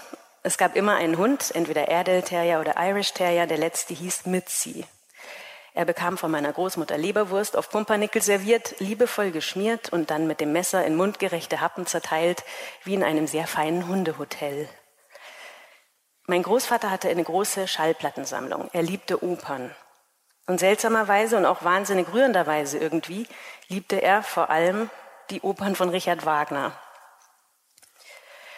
Als meine Cousine meine Großeltern besuchte, am Tag vor deren Tod, in ihrem U-förmigen, vollgestellten, etwas dunklen und sehr gemütlichen Haus, war sie ein Teenager. Es war schon Nachmittag, es war dunkel, Oktober in Dänemark. Mein Großvater schlief, was meine Cousine komisch fand, sie war schließlich extra zu Besuch gekommen, aber meine Großmutter sagte es leicht hin und sie solle sie schön grüßen. Dann bat sie meine Cousine im Wohnzimmer Platz zu nehmen und legte dort feierlich für sie eine Platte auf. Richard Wagner, Tristan und Isolde, daraus Isoldes Liebestod. Das dauert gut und gerne acht Minuten. Ich weiß nicht, welche ähm, Version sie hatten. Meine, meine Cousine verstand nicht, was das sollte. Meine Großmutter spielte ihr nie Musik vor. Würden sie zusammen in die Oper gehen und dies war die Vorbereitung. Meine Cousine ist ein wahnsinnig reizender Mensch, sehr höflich. Sie wird brav und still zugehört haben. Vielleicht hat sie den Hund gestreichelt. Bestimmt lächelte sie jedes Mal, wenn sie meine Großmutter ansah. Und was tut meine Großmutter, als die acht Minuten endlich geschafft sind und der letzte Ton verklungen ist? Sie hebt den Tonarm an, das ging elektronisch, das war so ein damals sehr modernes, ich möchte fast sagen futuristisches Bang- und Olufsen-Gerät und setzt die Nadel wieder zurück auf den Anfang. Und meine süße Cousine muss sich den Liebestod noch ein zweites Mal anhören, ohne zu wissen warum, ohne irgendetwas zu verstehen, außer dass da gerade etwas vor sich ging, das sie nicht verstand. Danach hat unsere Großmutter ihr die Geschichte von Tristan und Isolde erzählt. Von Tristan, der tot ist, und davon, wie glücklich Isolde ist, ihm in den Tod zu folgen, um mit ihm vereint zu sein. Das war der Tod, den meine Großeltern meinten. Ein Liebestod. Ein Tod, in dem die Liebe weiterlebt. Für immer. Also sozusagen gar kein richtiger Tod. Nicht als ein Ende, sondern als ewige Fortsetzung. Ich springe zurück in ihr Leben. Meine Großeltern hatten also den Holocaust überlebt, wie man immer so pauschal sagt, womit ja gar nichts erzählt ist. Aber sie hatten überlebt. Sie hatten zwei Kinder, auf meinen Vater folgte noch meine Tante und wohnten in der Nähe der Oper, da wo Budapest am großstädtischsten ist. Ungarn war nach dem Krieg von den Sowjets besetzt. 1956 gab es einen Aufstand gegen die Besatzung, der gewaltsam niedergeschlagen wurde. Tausende Ungarn verließen das Land darunter auch meine Großeltern mit ihren Kindern. Jeder hatte nur einen Koffer. Das Auto tauschten sie an der Grenze gegen ihre Freiheit ein. Sie landeten in Wien, wo damals viele Ungarn auf ihre Weiterreise warteten. Welches Land würde ungarische Flüchtlinge aufnehmen? Wie würde es weitergehen? Und wohin? Durch einen Zufall wurde es Dänemark. Und angesichts des heutigen europäischen Umgangs mit Geflüchteten ist es interessant zu erwähnen, dass Dänemark damals 1000 ungarische Flüchtlinge aufnahm. Freundliche Dänen stellten ihnen ihre Sommerhäuser umsonst zur Verfügung. Dort konnten sie erst mal ankommen und bleiben, bis sie sich etwas aufgebaut hatten. Meine Großeltern haben sich in Dänemark sehr willkommen gefühlt. Das hatte zur Folge, dass sie begeisterte Dänen wurden. Sie lernten die Sprache, nahmen die Staatsangehörigkeit an. Sogar ich habe jetzt noch einen dänischen Pass, deswegen. Sie liebten die Königin, Margarete, heute noch im Amt, Kettenraucherin wie sie, fanden sogar das platte Land schön. Man kann sich überhaupt keine glücklicheren Dänen vorstellen als meine neudänischen exilanten Großeltern, hinter deren wiegendem fremdländischem Akzent, den sie nie ganz los wurden, sich ihre Geschichte verbarg, über die sie nicht sprachen. Ich mache jetzt einen Sprung über ihr restliches Leben hinweg, in dem mein Großvater Chefarzt in einem Kopenhagener Krankenhaus war und meine Großmutter die Frau eines Chefarzts, in dem viel mit dem Hund spazieren gegangen wurde und in die Oper und gereist, auch ungefähr einmal im Jahr zu uns nach München und komme zu ihrem Tod. 1991 stand auf der Bestsellerliste der New York Times 18 Wochen lang ein Buch mit dem Titel Final Exit. Es war ein Selbsthilfebuch für alle, die sich umbringen wollen, aber nicht ganz sicher sind, wie sozusagen die besten Methoden. Wie macht man es richtig? Ein Selbstmord-Manual. Es gibt das Buch heute noch. Ich habe extra auf Amazon nachgeschaut. Ich habe sogar in die Amazon-Leserkommentare reingelesen, weil mich interessiert hat, ob jemand geschrieben hat, fünf von fünf Sternen. Ich habe es ausprobiert, hat wunderbar geklappt. Ein Leserrezensent aus Deutschland hat im April 2020, also erst kürzlich zur Corona-Zeit, drei Sterne gegeben und den rätselhaften Kommentar, es ging so. Ansonsten waren die Leser größtenteils zufrieden mit diesem Kauf. Das Buch hat momentan, stand vorgestern, den Amazon Bestsellerrang 1969 im Genre Motivation. Das fand ich ein bisschen lustig. Meine Großeltern hatten in einer dänischen Zeitung von diesem Buch gelesen. Merkwürdigerweise gibt es den Schnipsel noch, den meine Großmutter sich ausgerissen hat. Er war unter ihren Sachen. Eine Buchrezension aus der Zeitung, sie hat sich den Titel unterstrichen. Nun gab es 1991 noch kein Internet. Wie also bestellte man sich ein amerikanisches Buch? Man rief Freunde in Amerika an. Das taten meine Großeltern, aber mehrere Freunde sagten, sie würden das Buch lieber nicht besorgen, als sie hörten, worum es ging. Mit viel gutem Zureden gelang es meiner Großmutter schließlich, eine ungarische Freundin, die es 1956 nach Florida verschlagen hatte, zu überreden. Und als das Buch dann endlich da war, ging es ganz schnell. Sie entschieden sich für eine Methode, die ich in meinem Buch extra nicht im Detail beschreibe, weil die Beschreibung von Selbstmorden, wie man weiß, zu Nachahmungstaten führt. Das finde ich immer so seltsam und auch ein bisschen unheimlich, dass das aus dem Leben scheiden so einen Sog hat offenbar, das Unwiderstehliche daran, als ob alle nur auf einen Ausweg warten und endlich sagt jemand, hier entlang. Sie räumten das Haus auf, packten kleine Geschenke und schrieben jeweils den Namen der Person drauf, der sie zugedacht waren. Ich habe einen Ring von meiner Großmutter bekommen. Einen anderen Ring von ihr, den ich viel schöner fand, bekam ihre Freundin in Florida. Sie brachten den Hund zu einer Nachbarin und sagten, es wäre nur für ein paar Tage. Dann taten sie es. Zwei Tage später ging mein Cousin in Kopenhagen, der sich Sorgen machte, weil sie nicht ans Telefon gingen, zu ihrem Haus. Er sah schon vom Zaun aus, dass vor der Tür zwei Zeitungen lagen, die sie nicht mehr hineingeholt hatten. Natürlich machte niemand auf, als er klingelte. Er rief die Polizei, die öffnete die Tür. Aus dem Polizeibericht vom 15. Oktober 1991 weiß ich, dass das ganze Haus picobello aufgeräumt war. Überall brannte Licht. Außer im Wohnzimmer waren in allen Zimmern die Gardinen zugezogen. An der Schlafzimmertür klebte ein Zettel mit der Aufschrift Bitte keine Wiederlebungsversuche. Im Schlafzimmer war es kalt, der Tod wurde offiziell festgestellt. Sie hatten zusammen gelebt, sie sind zusammen gestorben. Abschließend möchte ich noch etwas erzählen, was nicht im Buch steht. Für die Recherche war ich natürlich auch in Dänemark und unter anderem auch in Helsingør. Das Schloss dort ist das Schloss, in dem Shakespeare seinen Hamlet spielen ließ. Es ist etwas faul im Staate Dänemark, meint sozusagen Helsingør. Außerdem gibt es in Helsingør ein Polizeirevier, in dem zentral aus ganz Dänemark Polizeiakten gelagert werden, unter anderem auch die über den Tod meiner Großeltern. Der musste ja untersucht werden, um eine mögliche Fremdeinwirkung auszuschließen. Ein sehr netter dänischer Polizist traf mich dort und zeigte mir die Akten. Er übersetzte sogar ein bisschen für mich. Ich habe diesen Besuch im Polizeirevier von Helsingør als einen der schönsten, beglückendsten Nachmittage meines Lebens in Erinnerung. In der Akte befand sich nämlich auch ein Foto, das die Polizei am Tatort von meinen toten Großeltern machte. Ob ich es sehen wolle, fragte der Polizist. Er hieß Jan Freilev.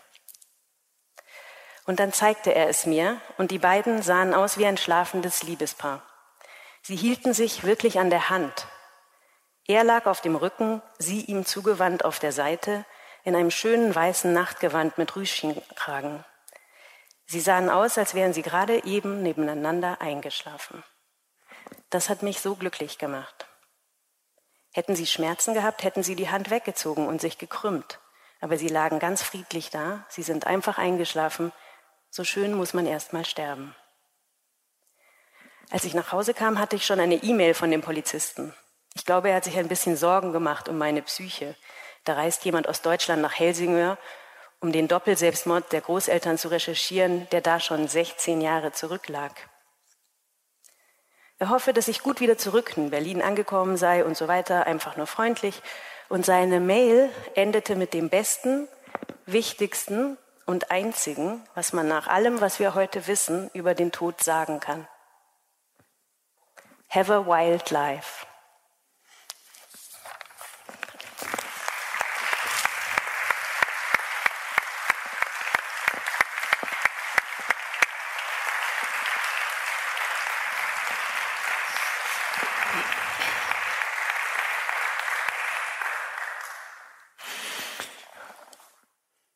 Have a Wild Life. Ist, ist das eine Voraussetzung vielleicht?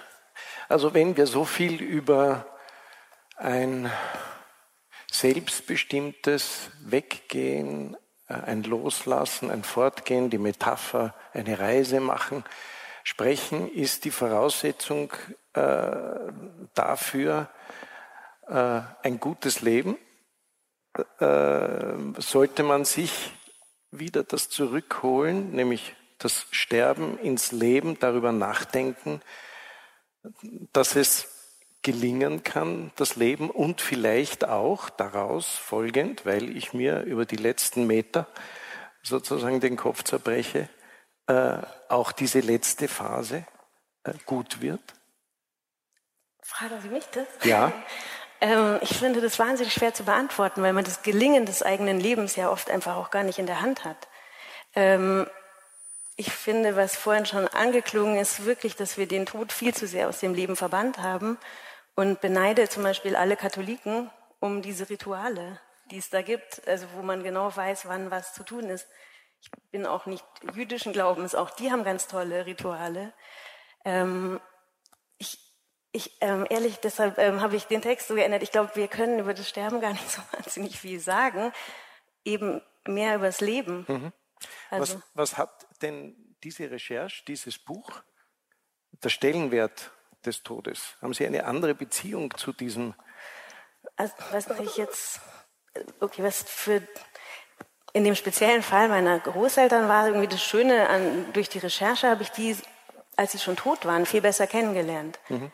Und ähm, verstanden, was es, glaube ich, als Plattitüde immer so heißt, dass solange man nur sich an die Toten erinnert, solange ist deren Energie sozusagen noch auf der Erde, da ist schon ein bisschen was dran. Und es gibt auch Leute, die sich mit ihren toten Eltern viel besser verstehen, glaube ich. Ähm, aber ähm, ich glaube. Wie so, präsent ja, ist der Tod in Ihrem Leben? Viel, viel zu wenig. Viel zu wenig. Ja. Ist das eine, äh, Elena, ist das eine, eine, ein, ein grundsätzliches Verdrängen, ein Missachten eigentlich, äh, eine falsche Einstellung, äh, den da wegzuschieben. Ich meine, er ist, wenn man den Medienkonsum hernimmt, äh, in der Vorbereitung habe ich gelesen, dass jeder 14-jährige Deutsche mindestens 15.000 Tote im Fernsehen unter Anführungszeichen gesehen hat. Ja? Ähm, jetzt rede ich gar nicht von den Videogames, wenn man wieder äh, anfängt von vorn, kreiert man Leben, man kreiert selber, man wird Schöpfer von irgendwelchen Spielfiguren, die man am, im Lauf des Spiels dann vielleicht auch beseitigt. Ähm, was macht das sozusagen mit, mit uns, dass wir den Tod vom Leben abgetrennt haben? Naja, auf der einen Seite müssen wir sagen, dass äh, wenn ich mich zurückerinnere, als ich mit diesem Geschäft der Sterbebegleitung begonnen habe, 1989, konnte man wirklich von so etwas wie Sterbeverdrängung, Tabu sprechen. Das hat sich total gewandelt. Wenn Sie heute in die Buchhandlungen schauen, dann, schauen, dann sehen Sie Sterbebücher wie noch nie. Und der Achim Naseche, ein Soziologe, der damals diese Verdrängung beschrieben hat, der spricht heute von der Geschwätzigkeit des Todes.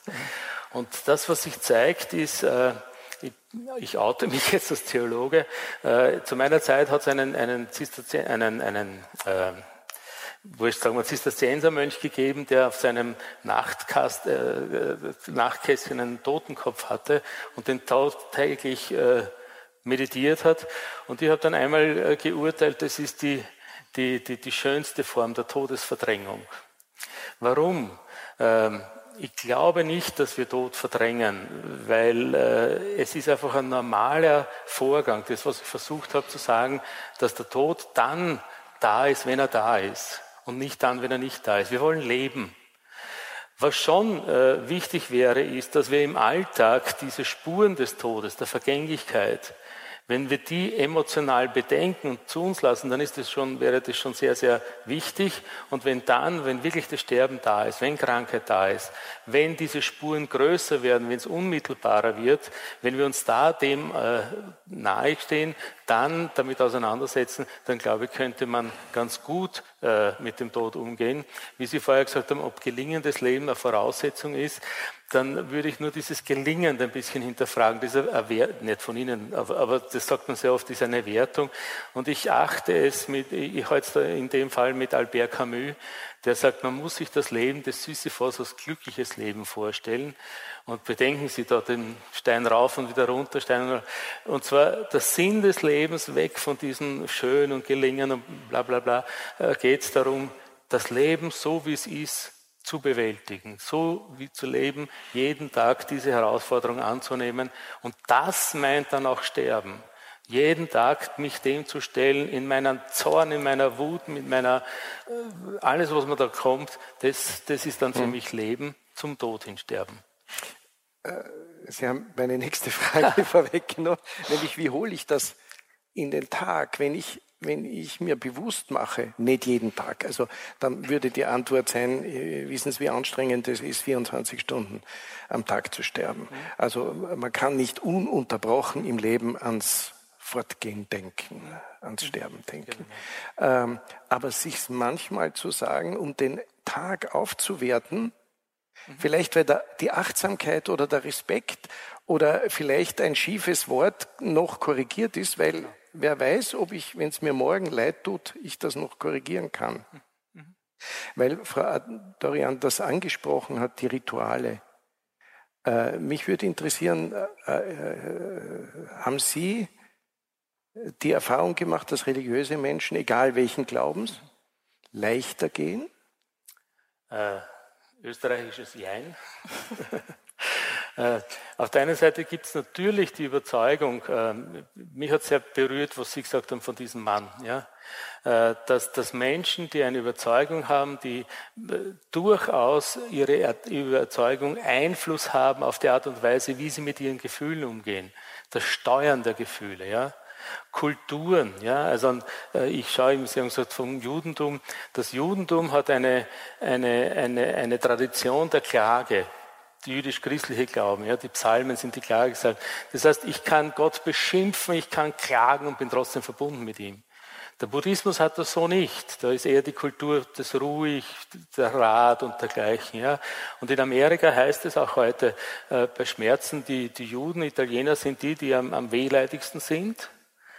Missverstanden, kulturell missverstanden. Die Yankees, die gehen sehr hart damit um. Das heißt, Kulturen, Religionen haben durchaus Einfluss, aber da bin ich dann existenziell als Individuum. Und Religion, Kultur ist nicht die Sicherheit, die mir in der Situation erleichtert oder erschwert etc. Da muss ich selber durch. Und da kann ich vielleicht grosso modo zurückgreifen, aber ich kann nicht sagen, dass ein, ein, ein religiöser Mensch weniger schimpft oder weniger weint weniger, oder ruhiger ist als ein anderer, ein, ein Atheist. Nein, da geht es rein um das Individuum. Mhm. Und in dem Sinn würde ich das ablehnen und würde sagen, na, das ist dann leichter, schwerer etc. Das mit leicht und schwer hat mich ziemlich beschäftigt. Äh, aus unterschiedlichsten Gründen. Und äh, um den Bogen zum Jedermann zu spannen, äh, ich habe gelesen, mir sagen lassen, Menschen, die leicht gehen, können äh, als Voraussetzung dafür besser loslassen, in dem Sinn, dass sie zum Beispiel nicht am Besitz hängen, für das sie ein Leben lang gearbeitet haben, Besitz, und das kann, äh, können Kleinigkeiten sein, das ist nicht äh, Gripsholm oder, oder andere Schlösser oder so, sondern es können auch kleine Dinge sein, die man loslassen kann. Menschen, die nicht leicht gehen können, ist, sind, habe ich mir sagen lassen, was nachvollziehbar ist, die noch etwas gut zu machen haben, die glau oder glauben, äh, etwas äh, gut machen müssen oder irgendwie ein, einen, einen, einen Ärger oder, oder irgendeine eine Schuld abtragen zu müssen. Was ist da äh, Ihre Erfahrung? Also meine Erfahrung ist, dass ähm, am Schluss natürlich in den letzten Lebensphasen Menschen in die unterschiedlichsten Stimmungen kommen. Das kann von einem, an einem Tag von einer Stunde in die andere wechseln zuerst einmal Zufriedenheit, dass es einem gut geht, zum Beispiel in einer Palliativstation und im, oder im Hospiz. Und im nächsten Moment, ich weiß, wer schuld ist an allem. Der liebe Gott ist schuld. Von einem wirklich sehr frommen, gläubigen Menschen. Diese Wut, die kommt und in ein paar Minuten später kommt wieder eine Zärtlichkeit heraus. Es sind die Gefühle alle so durcheinander. Und es war ein ein Schulfreund von uns, der vor zwei Jahren ins Raphael Hospiz gekommen ist, der ganz bescheiden gelebt hat in einer Wohnung im äh, Königsgässchen, da oben am Sautbogen, allein, keine Familie, gar nichts. Und er ist, hat dann Bauchspeicheldrüsenkrebs gehabt und wir haben nicht mehr gewusst, also ein, ein, Freund von ihm war Schauspieler am Landestheater, der hat im selben Haus gewohnt und ich für unsere Klassengemeinschaft was machen wir mit ihm? Er kann die Treppen nicht mehr raufgehen. in der Chemo, also in der Onkologie, bringen sie ihn wieder nach Hause. Es gibt aber kein Zuhause mehr.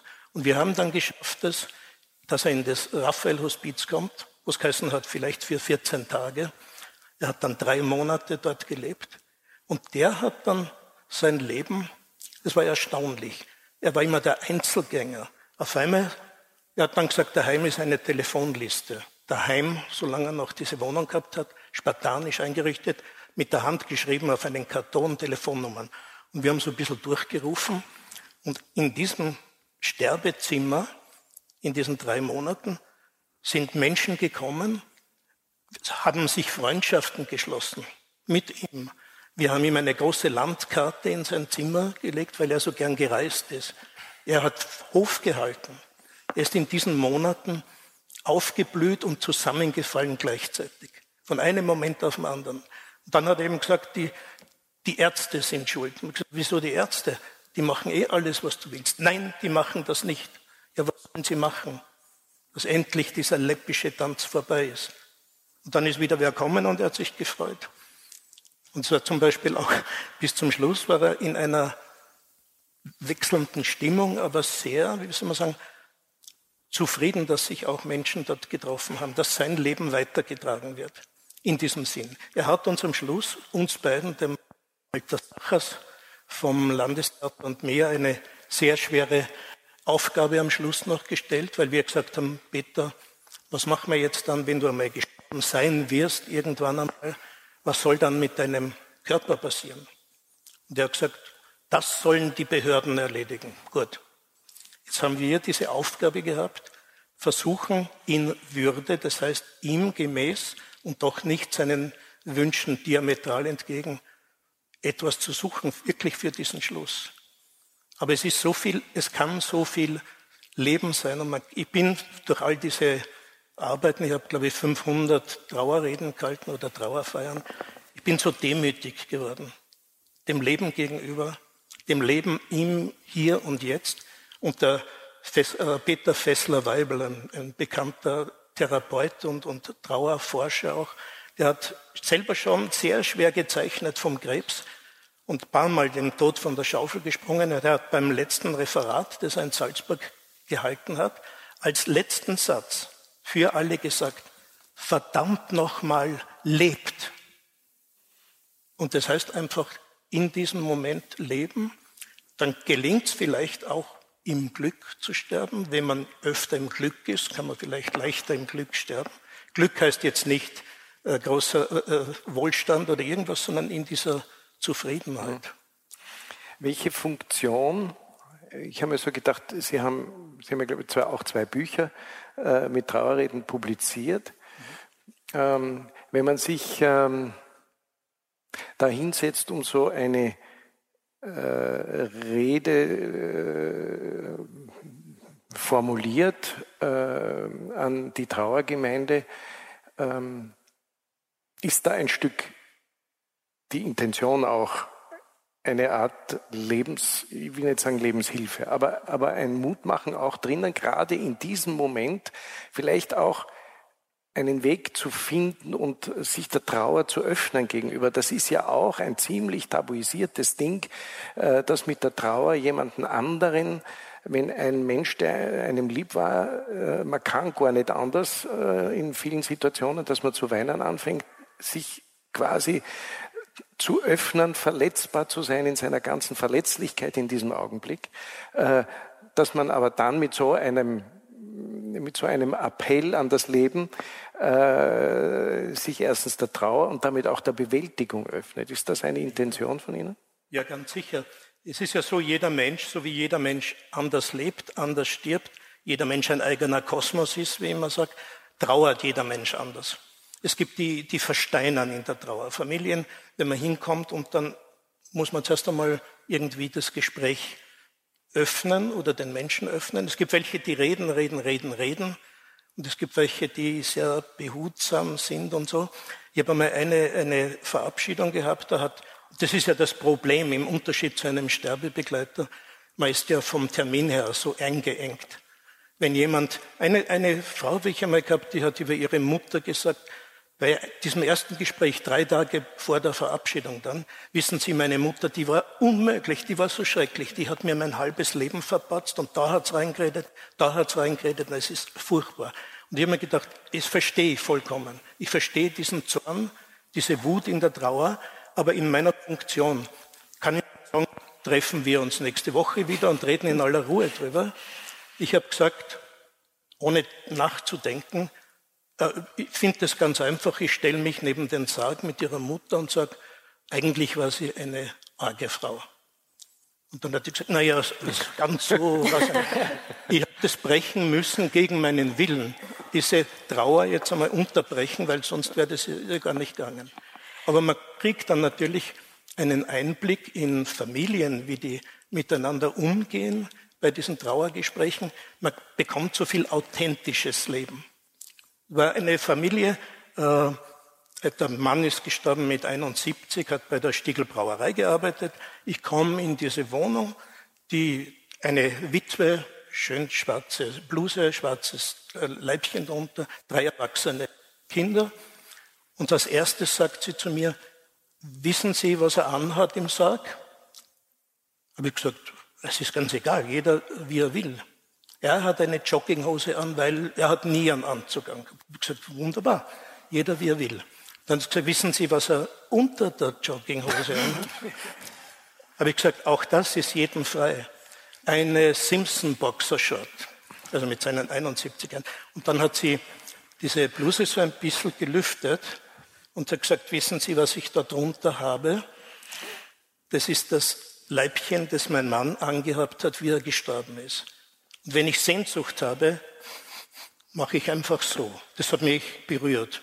Dann hat es mir erzählt, wissen Sie, das war eben dieses Milieu und, und so authentisch. Authentizität ist so was Wichtiges. Wissen Sie, er hat immer Euder zu mir gesagt, ich habe zu ihm Euder gesagt. Seine Schwiegermutter hat einmal gesagt, der heißt nicht Euder, der heißt Manfred oder was, das war mir egal. Und dann kommt zu folgender Szene, diese Verabschiedung war wirklich sehr, sehr berührend, weil auch die erwachsenen Kinder noch einmal gesprochen haben über ihre letzten Begegnungen und so. Und Musik von äh, Elvis Presley, You're Always on My Mind und so, also sehr, mich sehr anrührende Musik. Und ich habe schon gemerkt, ich, irgendwie drückt's mich und ich muss aber dann weiterreden. Und ich darf ja nicht weinen. Das ist lächerlich, wenn der Trauerredner weint. Das geht überhaupt nicht. Und mir dann, wie es schon schwer war, habe ich mir gedacht, wir hingeschaut zum Sarg und haben mir gedacht, Simpson Boxer Short. Das hat mich so ein bisschen drüber geholfen. Und dann hat noch, letzter Satz, dann hat noch der jüngste Sohn geredet und das war wirklich sehr berührend. Und da habe ich gewusst, jetzt hilft die Simpson Boxer Short auch nicht mehr. Und dann schaue ich auf den Sarg mit diesem schönen Rosengedeck, letzte Grüße, deine Eude. Das ist jetzt nicht etwas, wo man sich lustig macht, sondern das war für mich völlig authentisch. Schöner kann man es nicht sagen. Wenn da gestanden wäre, deine dich liebende Ehefrau, und da findet man am Schluss so Authentizität, das hat mit Würde zu tun. Mhm. Es muss stimmen. Äh, ganz kurz, weil das erinnert mich, ich habe neulich ein Foto gesehen von dem Grabstein von Jack Lemmon, dem Hollywood-Schauspieler. Ich weiß nicht, ob Sie ein Foto kennen von dem Grabstein. Das ist äh, irgendwo in Los Angeles auf dem Friedhof und einfach ein Stein. Und es ist wie ein, also auf dem Stein ist wie auf einem Filmplakat steht nur Jack Lemmon in. Das fand ich so toll. Die, die Geschichte äh, nein, es ist ja keine Geschichte. Die Beschreibung des äh, äh, Entschlusses äh, ihrer Großeltern hat mich äh, natürlich an André Gortz erinnert, der gemeinsam mit seiner Frau, ebenfalls 2007 war das, beschlossen hat, ähm, seinem und ihrem Leben ein, ein, ein Ende zu setzen. Und er hat ja darüber, über die Beziehung zu seiner Frau auch äh, ein wunderbares Buch, Brief Büchlein, die Brief, genau. Äh, und äh, da schreibt er, jeder von uns möchte den anderen nicht überleben müssen. Oft haben wir uns gesagt, dass wir, sollten wir wundersamerweise ein zweites Leben haben, es zusammen verbringen möchten. Also das ist ja, erstens ist es für mich äh, eine der berührendsten Liebeserklärungen, die da abgegeben werden. Und zweitens diese Thematik, wer geht zuerst? Ist das etwas, äh, womit Sie äh, konfrontiert waren, wie man damit umgeht, mit jemandem, der seiner Frau, seinem Mann nach seiner Alten, äh, seinem Alten nachschauen muss? Gibt es da einen Trost?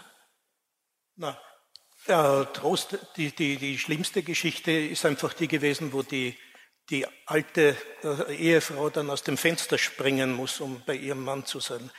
Es gibt, ich habe mit meiner, also insofern habe ich da ein bisschen Probleme in, in diesem wunderschönen Buch, dass man sehr bald schon sagt, irgendwann werden wir gemeinsam sterben. Das ist für mich auch ein bisschen Egoismus dabei. Es ist nicht nur schön, dass sie das sagt, weil immerhin, wenn ich mir das jetzt denke, die Großmutter ist so alt, wie ich jetzt bin. Gell? Also ich möchte Und sie war gesund, gell? sie war nicht krank. Das, ist kein, das ganze Buch ist keine Ode an den Selbstmord. Nein, also das ist nein, super egoistisch und wahnsinnig grausam an die, mhm. zum Beispiel an die Kindergeneration, wenn Eltern gehen. Ähm, genau. genau, also das Verstehe ich genau. Schon, ja, ja. Aber ich habe zum Beispiel mit meiner Frau, wir, haben, wir reden oft über diese Themen und ich sage, wenn irgendjemand zum Beispiel ein Pflegefall wird, ist der andere nicht verpflichtet, ihn bis zum Tod daheim zu leben, äh, zu, zu pflegen. Wir machen uns das aus. Wenn es irgendeine Einrichtung gibt, eine, eine Hilfsmöglichkeit, wir möchten nicht, dass der andere sein Leben vollkommen dann aufgibt, um nur mehr für den anderen da zu sein. Ja. Es wäre schön, wenn das, wie gesagt, meine Idealvorstellung Philemon und Bautz ist, Mhm. Und dann werden wir zwei Bäume. Aber das ist ganz ja, wichtig auch. Darf ich da nur einen ja. ganz kurzen äh, Einschub machen? Halte ich für wichtig, weil ich habe es nicht in der Moderation gesagt. Äh, jetzt ist der Augenblick da, dass ähm, man eben die Umfrage gemacht hat, wie viel wollen zu Hause sterben. Aber wenn man dann im Erkrankungsfall äh, Menschen wieder fragt, reduziert sich der Prozentsatz. Ist immer noch Daumen mal Pi die Hälfte zumindest was ich gefunden habe an Unterlagen, also nicht mehr äh, 80, 90 Prozent, die sagen, wir wollen zu Hause sterben, sondern natürlich in solchen Fällen, wo man äh, auch, äh, ich sage jetzt mal, professioneller Hilfe, Palliativstation, Schmerzfreiheit etc., wenn das nicht mehr zu Hause zu leisten ist, dann sinkt natürlich die Zustimmungsrate. Dann geht man natürlich äh, ins, ins Spital. Ja, also, äh, Türeralter äh, ist ja wirklich die Ausnahme bei uns. Ähm, die, die, die, die Frage, die schon noch spannend wäre, ist, wie, wie holt man, ohne dass das Thema so grave wird, Karl Valentin ist ein gutes Beispiel. Äh, wie setze ich mich mit meiner Angst? Alle Untersuchungen, die ich gefunden habe, äh, weisen eigentlich in die Richtung, wir verdrängen, weil wir Angst vor dem Sterben haben. Ähm, wobei die meisten, äh, auch mit Medizinern, mit denen man redet, ist dann, nimmt die Betreuung äh, schon die Angst, wenn man schon schmerzfrei ist. Auch das ist ja ein, ein Grund, dass man eigentlich Angst vor dem Prozess, der davor liegt, vor dem Weggehen dass das schlimm ist und wehtut und ich weiß nicht, was alles äh, an Schrecklichkeiten da auf, aufsteht.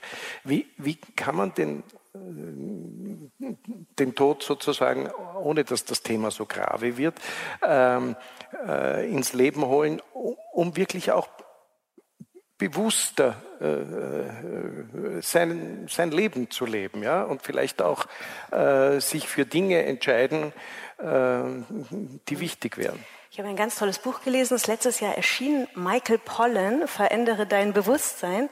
Und es geht um die neuesten Ergebnisse der medizinischen Forschung mit LSD und mhm. Bewusstseins äh, wirklich, also es ist eine ganz ernste, seriöse medizinische Forschung mit Psilocybin, das ist der Wirkstoff von Magic Mushrooms.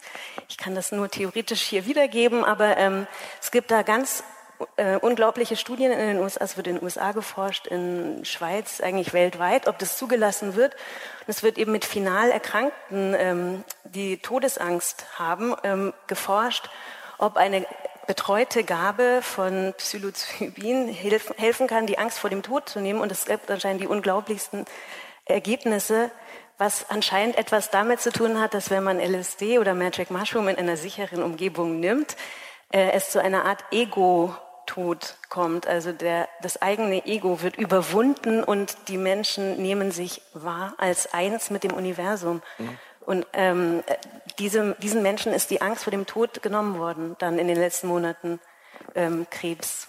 Mhm. Ganz tolles Buch. Es gibt in den USA, in einem der Bundesstaaten, in denen Cannabis äh, zugelassen ist, sogar Klosterschwestern, die Kekse backen mit Cannabis wo man also auch Schmerzfreiheit, wenn man schwere Krankheit, wo Schmerzen verbunden sind damit, ähm, die das auf die Art und Weise zum Knabbern reichen, um, um nicht gleich mit den schweren äh, Pharmazeutika arbeiten, die einem das Bewusstsein trüben.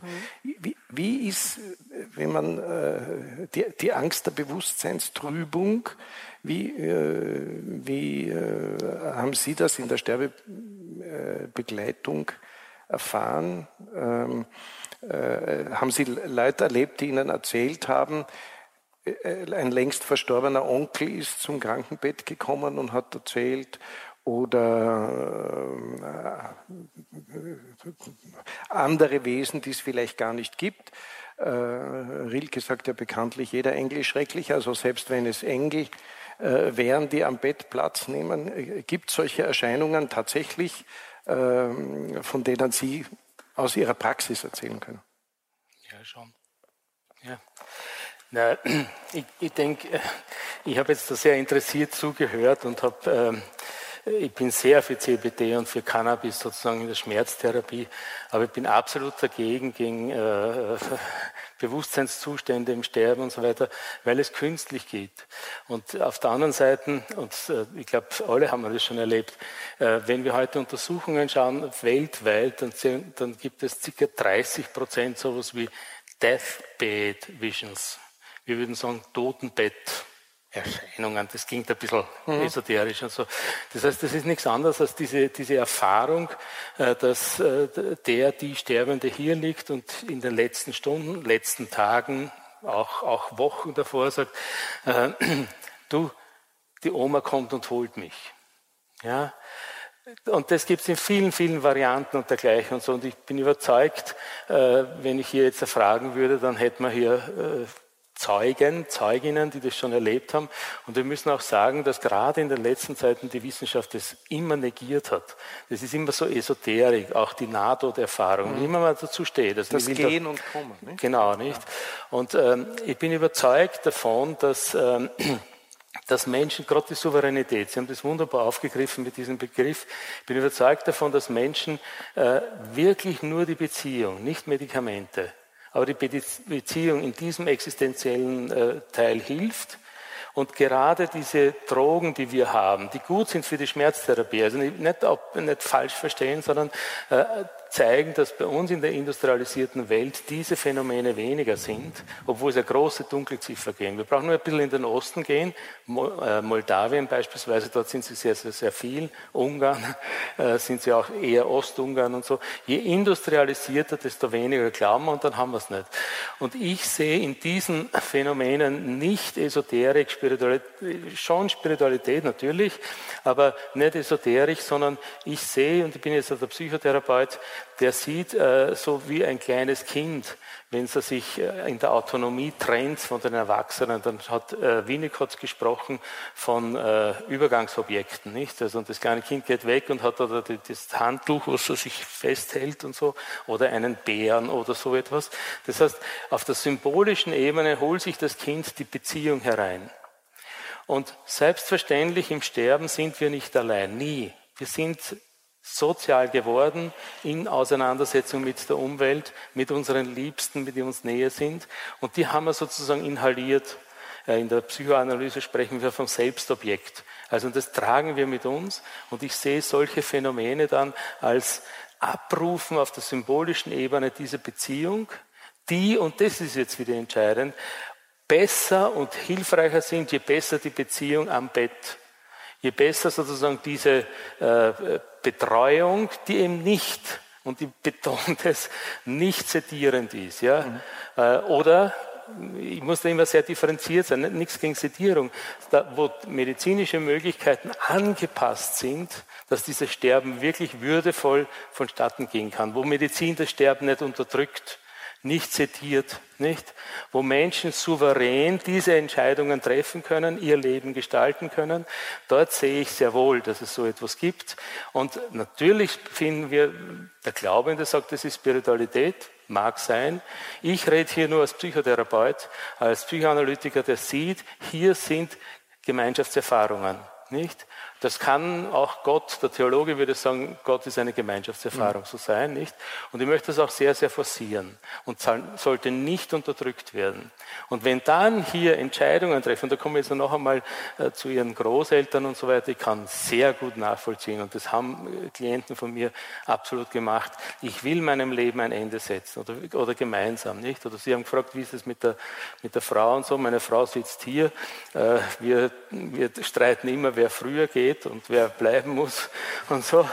Aber wir wissen auch, das wird ein Aushandeln sein, das man vielleicht jetzt nicht in der Hand hat, nicht? Das heißt, jeden von uns ist auch aufgegaben, dieses Leben alleine oder zu zweit oder mhm. schauen wir einmal, nicht, so zu Ende zu führen, nicht? Aber das ist auch die Herausforderung, nicht? Ähm, ich bin ja Helga Rabel-Stadler und ich weiß nicht, soll ich Hoffmannsthal dankbar sein? Äh, durch dieses Symposium ist man ja plötzlich mit, mit, mit äh, Fragestellungen konfrontiert, die man nicht wahrnimmt oder einfach zur Seite schiebt. Also ich freue mich, es geht Ihnen ähnlich, wie mir es gegangen ist. Auch meine Frau sitzt da unten und wir, wir haben dieses Thema natürlich genauso, äh, äh, natürlich genauso behandelt. Und äh, da sind wir an einen Punkt gekommen, ähm, äh, wir haben wahrscheinlich an dieselbe Situation gedacht, äh, wo uns dann eingefallen ist, es gibt Sterbende, die die, die sie überleben werden, am Totenbett trösten. Und das, also, äh, ist, ist ja so eine Umkehrung eigentlich äh, der Rolle, äh, dass ähm, äh, man sich dann fragt, bitte wieso, bitte wieso, also warum ist jetzt der Rollentausch? Ähm, ist der, der überlebt in der schlechteren Position, weil ich werde es gleich oder bald besser haben. Ist das die, die, die Grundhaltung, die hinter so einem äh, Trösten in die andere Richtung dahinter steckt? Wer immer dazu antworten möchte. Es wird mich wirklich interessieren. Ich glaube, da gibt es auch die, die unterschiedlichsten Menschen.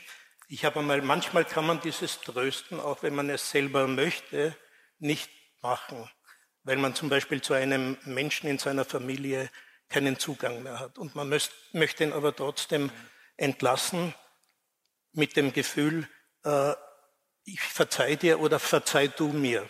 Ich habe einmal gehabt einen Mann, der äh, ein großartiger Sportler war, Weltmeister im Barfußwasserskifahren und was weiß ich, hunderttausend Sachen, eine, eine Wohnung voller Orden, Pokale, alles Mögliche. Und der hat, der hat mich zu sich gebeten noch, also wie er gelebt hat natürlich. Und hat mir das alles gezeigt, seinen Schmuck, seine, seine äh, Trophäen, was das Leben ausgemacht hat. Er hat mir Videos vorgespielt bei verschiedensten Sportarten, wie er toll unterwegs war. Dann hat er mir so ein bisschen sein Leben erzählt und hat gesagt, eigentlich, was mir jetzt sehr leid tut, meine Familie hat sehr gelitten darunter, vor allem mein Sohn. Dann habe ich gesagt, sehen Sie den Sohn? Nein, ich, er will nicht kommen zu mir und so. Dann habe ich gesagt, soll ich das sagen in meiner Rede?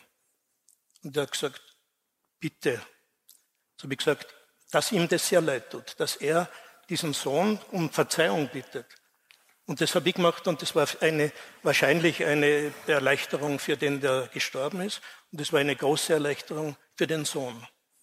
Also da ist schon eine, manchmal geht das gar nicht anders. Da muss man halt so eine, eine Brücke schlagen. Aber was ich einfach nur sagen wollte, mich interessiert ja an dem Jedermann, da ist ja niemand traurig über ihn eigentlich.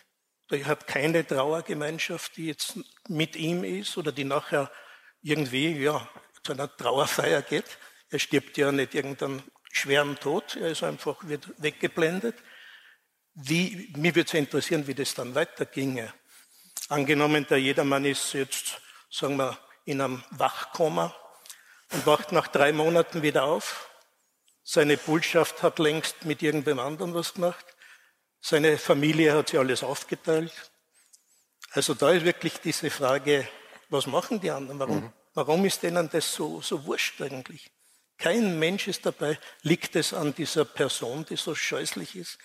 Oder ist da keine Möglichkeit von Empathie überhaupt in diesem Stück? Das hat mich immer irritiert ein bisschen. Weil die guten Werke, gut, ja, man sagt am Schluss einmal, ich glaube, und damit ist es vorbei. Mhm. An das glaube ich nicht. Naja, vielleicht hat es auch damit zu tun, dass halt wirklich die, auch die Ökonomisierung des Todes, also dass der Mammon äh, und dass äh, der Wohlstand, äh, vielleicht haben wir auch deshalb äh, den Tod zwischen Mammon und Liebe äh, eingebettet, im wahrsten Sinne des Wortes. Die einzige, die beruhigt von dannen geht, äh, ist die Mutter ne, die den Klärungsprozess des Sohnes erleichtert, äh, feststellt. Ich würde das so machen, wenn der Jedermann wirklich wieder zurück ins Leben kommt und sagt, ich mache alles anders, ich mache alles besser, ich kümmere mich um die Menschen. Die erste, die der Tod nehmen würde, wäre seine Mutter. Und dann sieht man, wie er damit umgeht. Mhm. Also wie gesagt, es ist so, so ich meine, ich mag das Stück sehr gern und es ist, hat ja auch andere Ansprüche, als jetzt so irgendwie Trauerbegleitung zu haben, aber trotzdem denke ich mir immer, wieso ist da gar niemand, der irgendwie ein bisschen.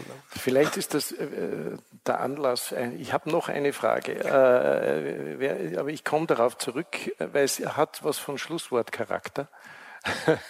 was Sie gesagt haben. Wie ist es mit Ihnen, äh, wenn Sie äh, Leserpost bekommen? Kriegen Sie äh, solche Gewissensfragen? Auch. die Post ist ja mehr als nur der eine Brief, auf den Sie quasi replizieren jede Woche, was Helga Rabel-Stadler so schätzt, sondern viel mehr. Geht es da ab und zu auch um dieses Thema?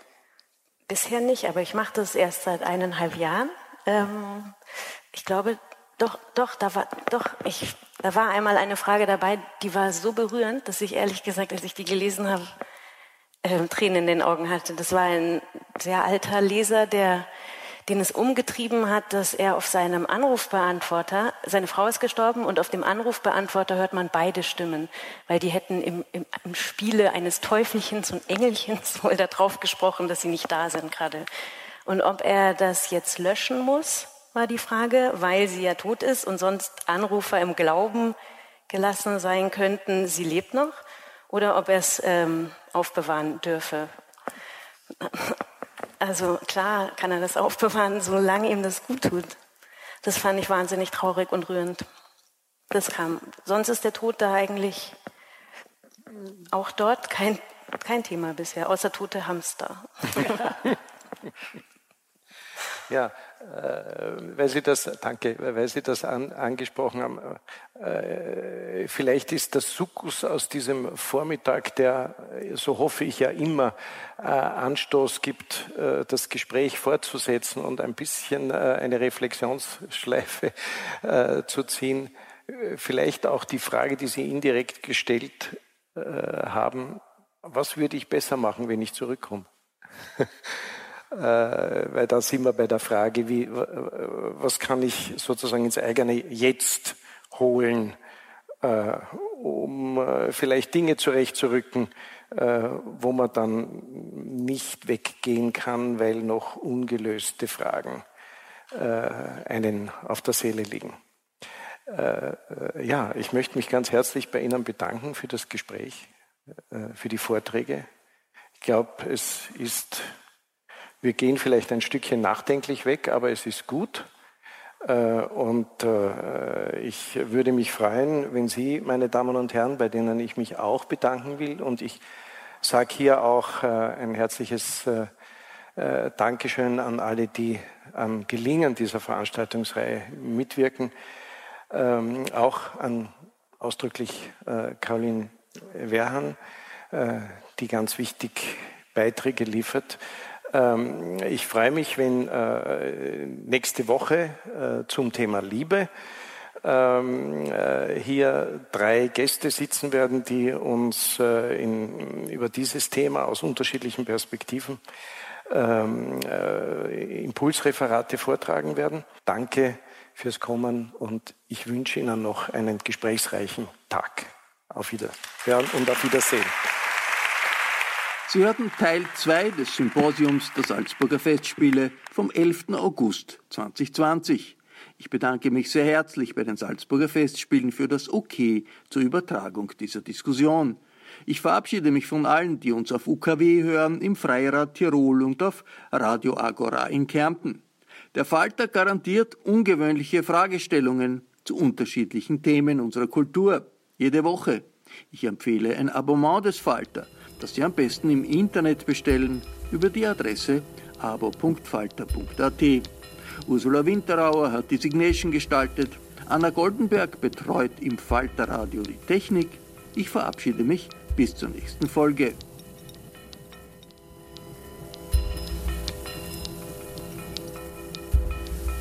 Sie hörten das Falterradio, den Podcast mit Raimund Löw.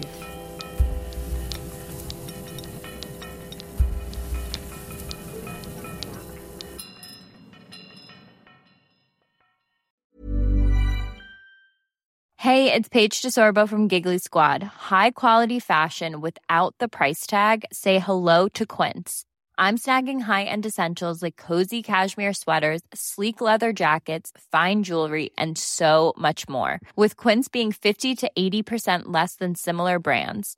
And they partner with factories that prioritize safe, ethical, and responsible manufacturing. I love that. Luxury quality within reach. Go to quince.com slash style to get free shipping and 365 day returns on your next order. Quince.com slash style.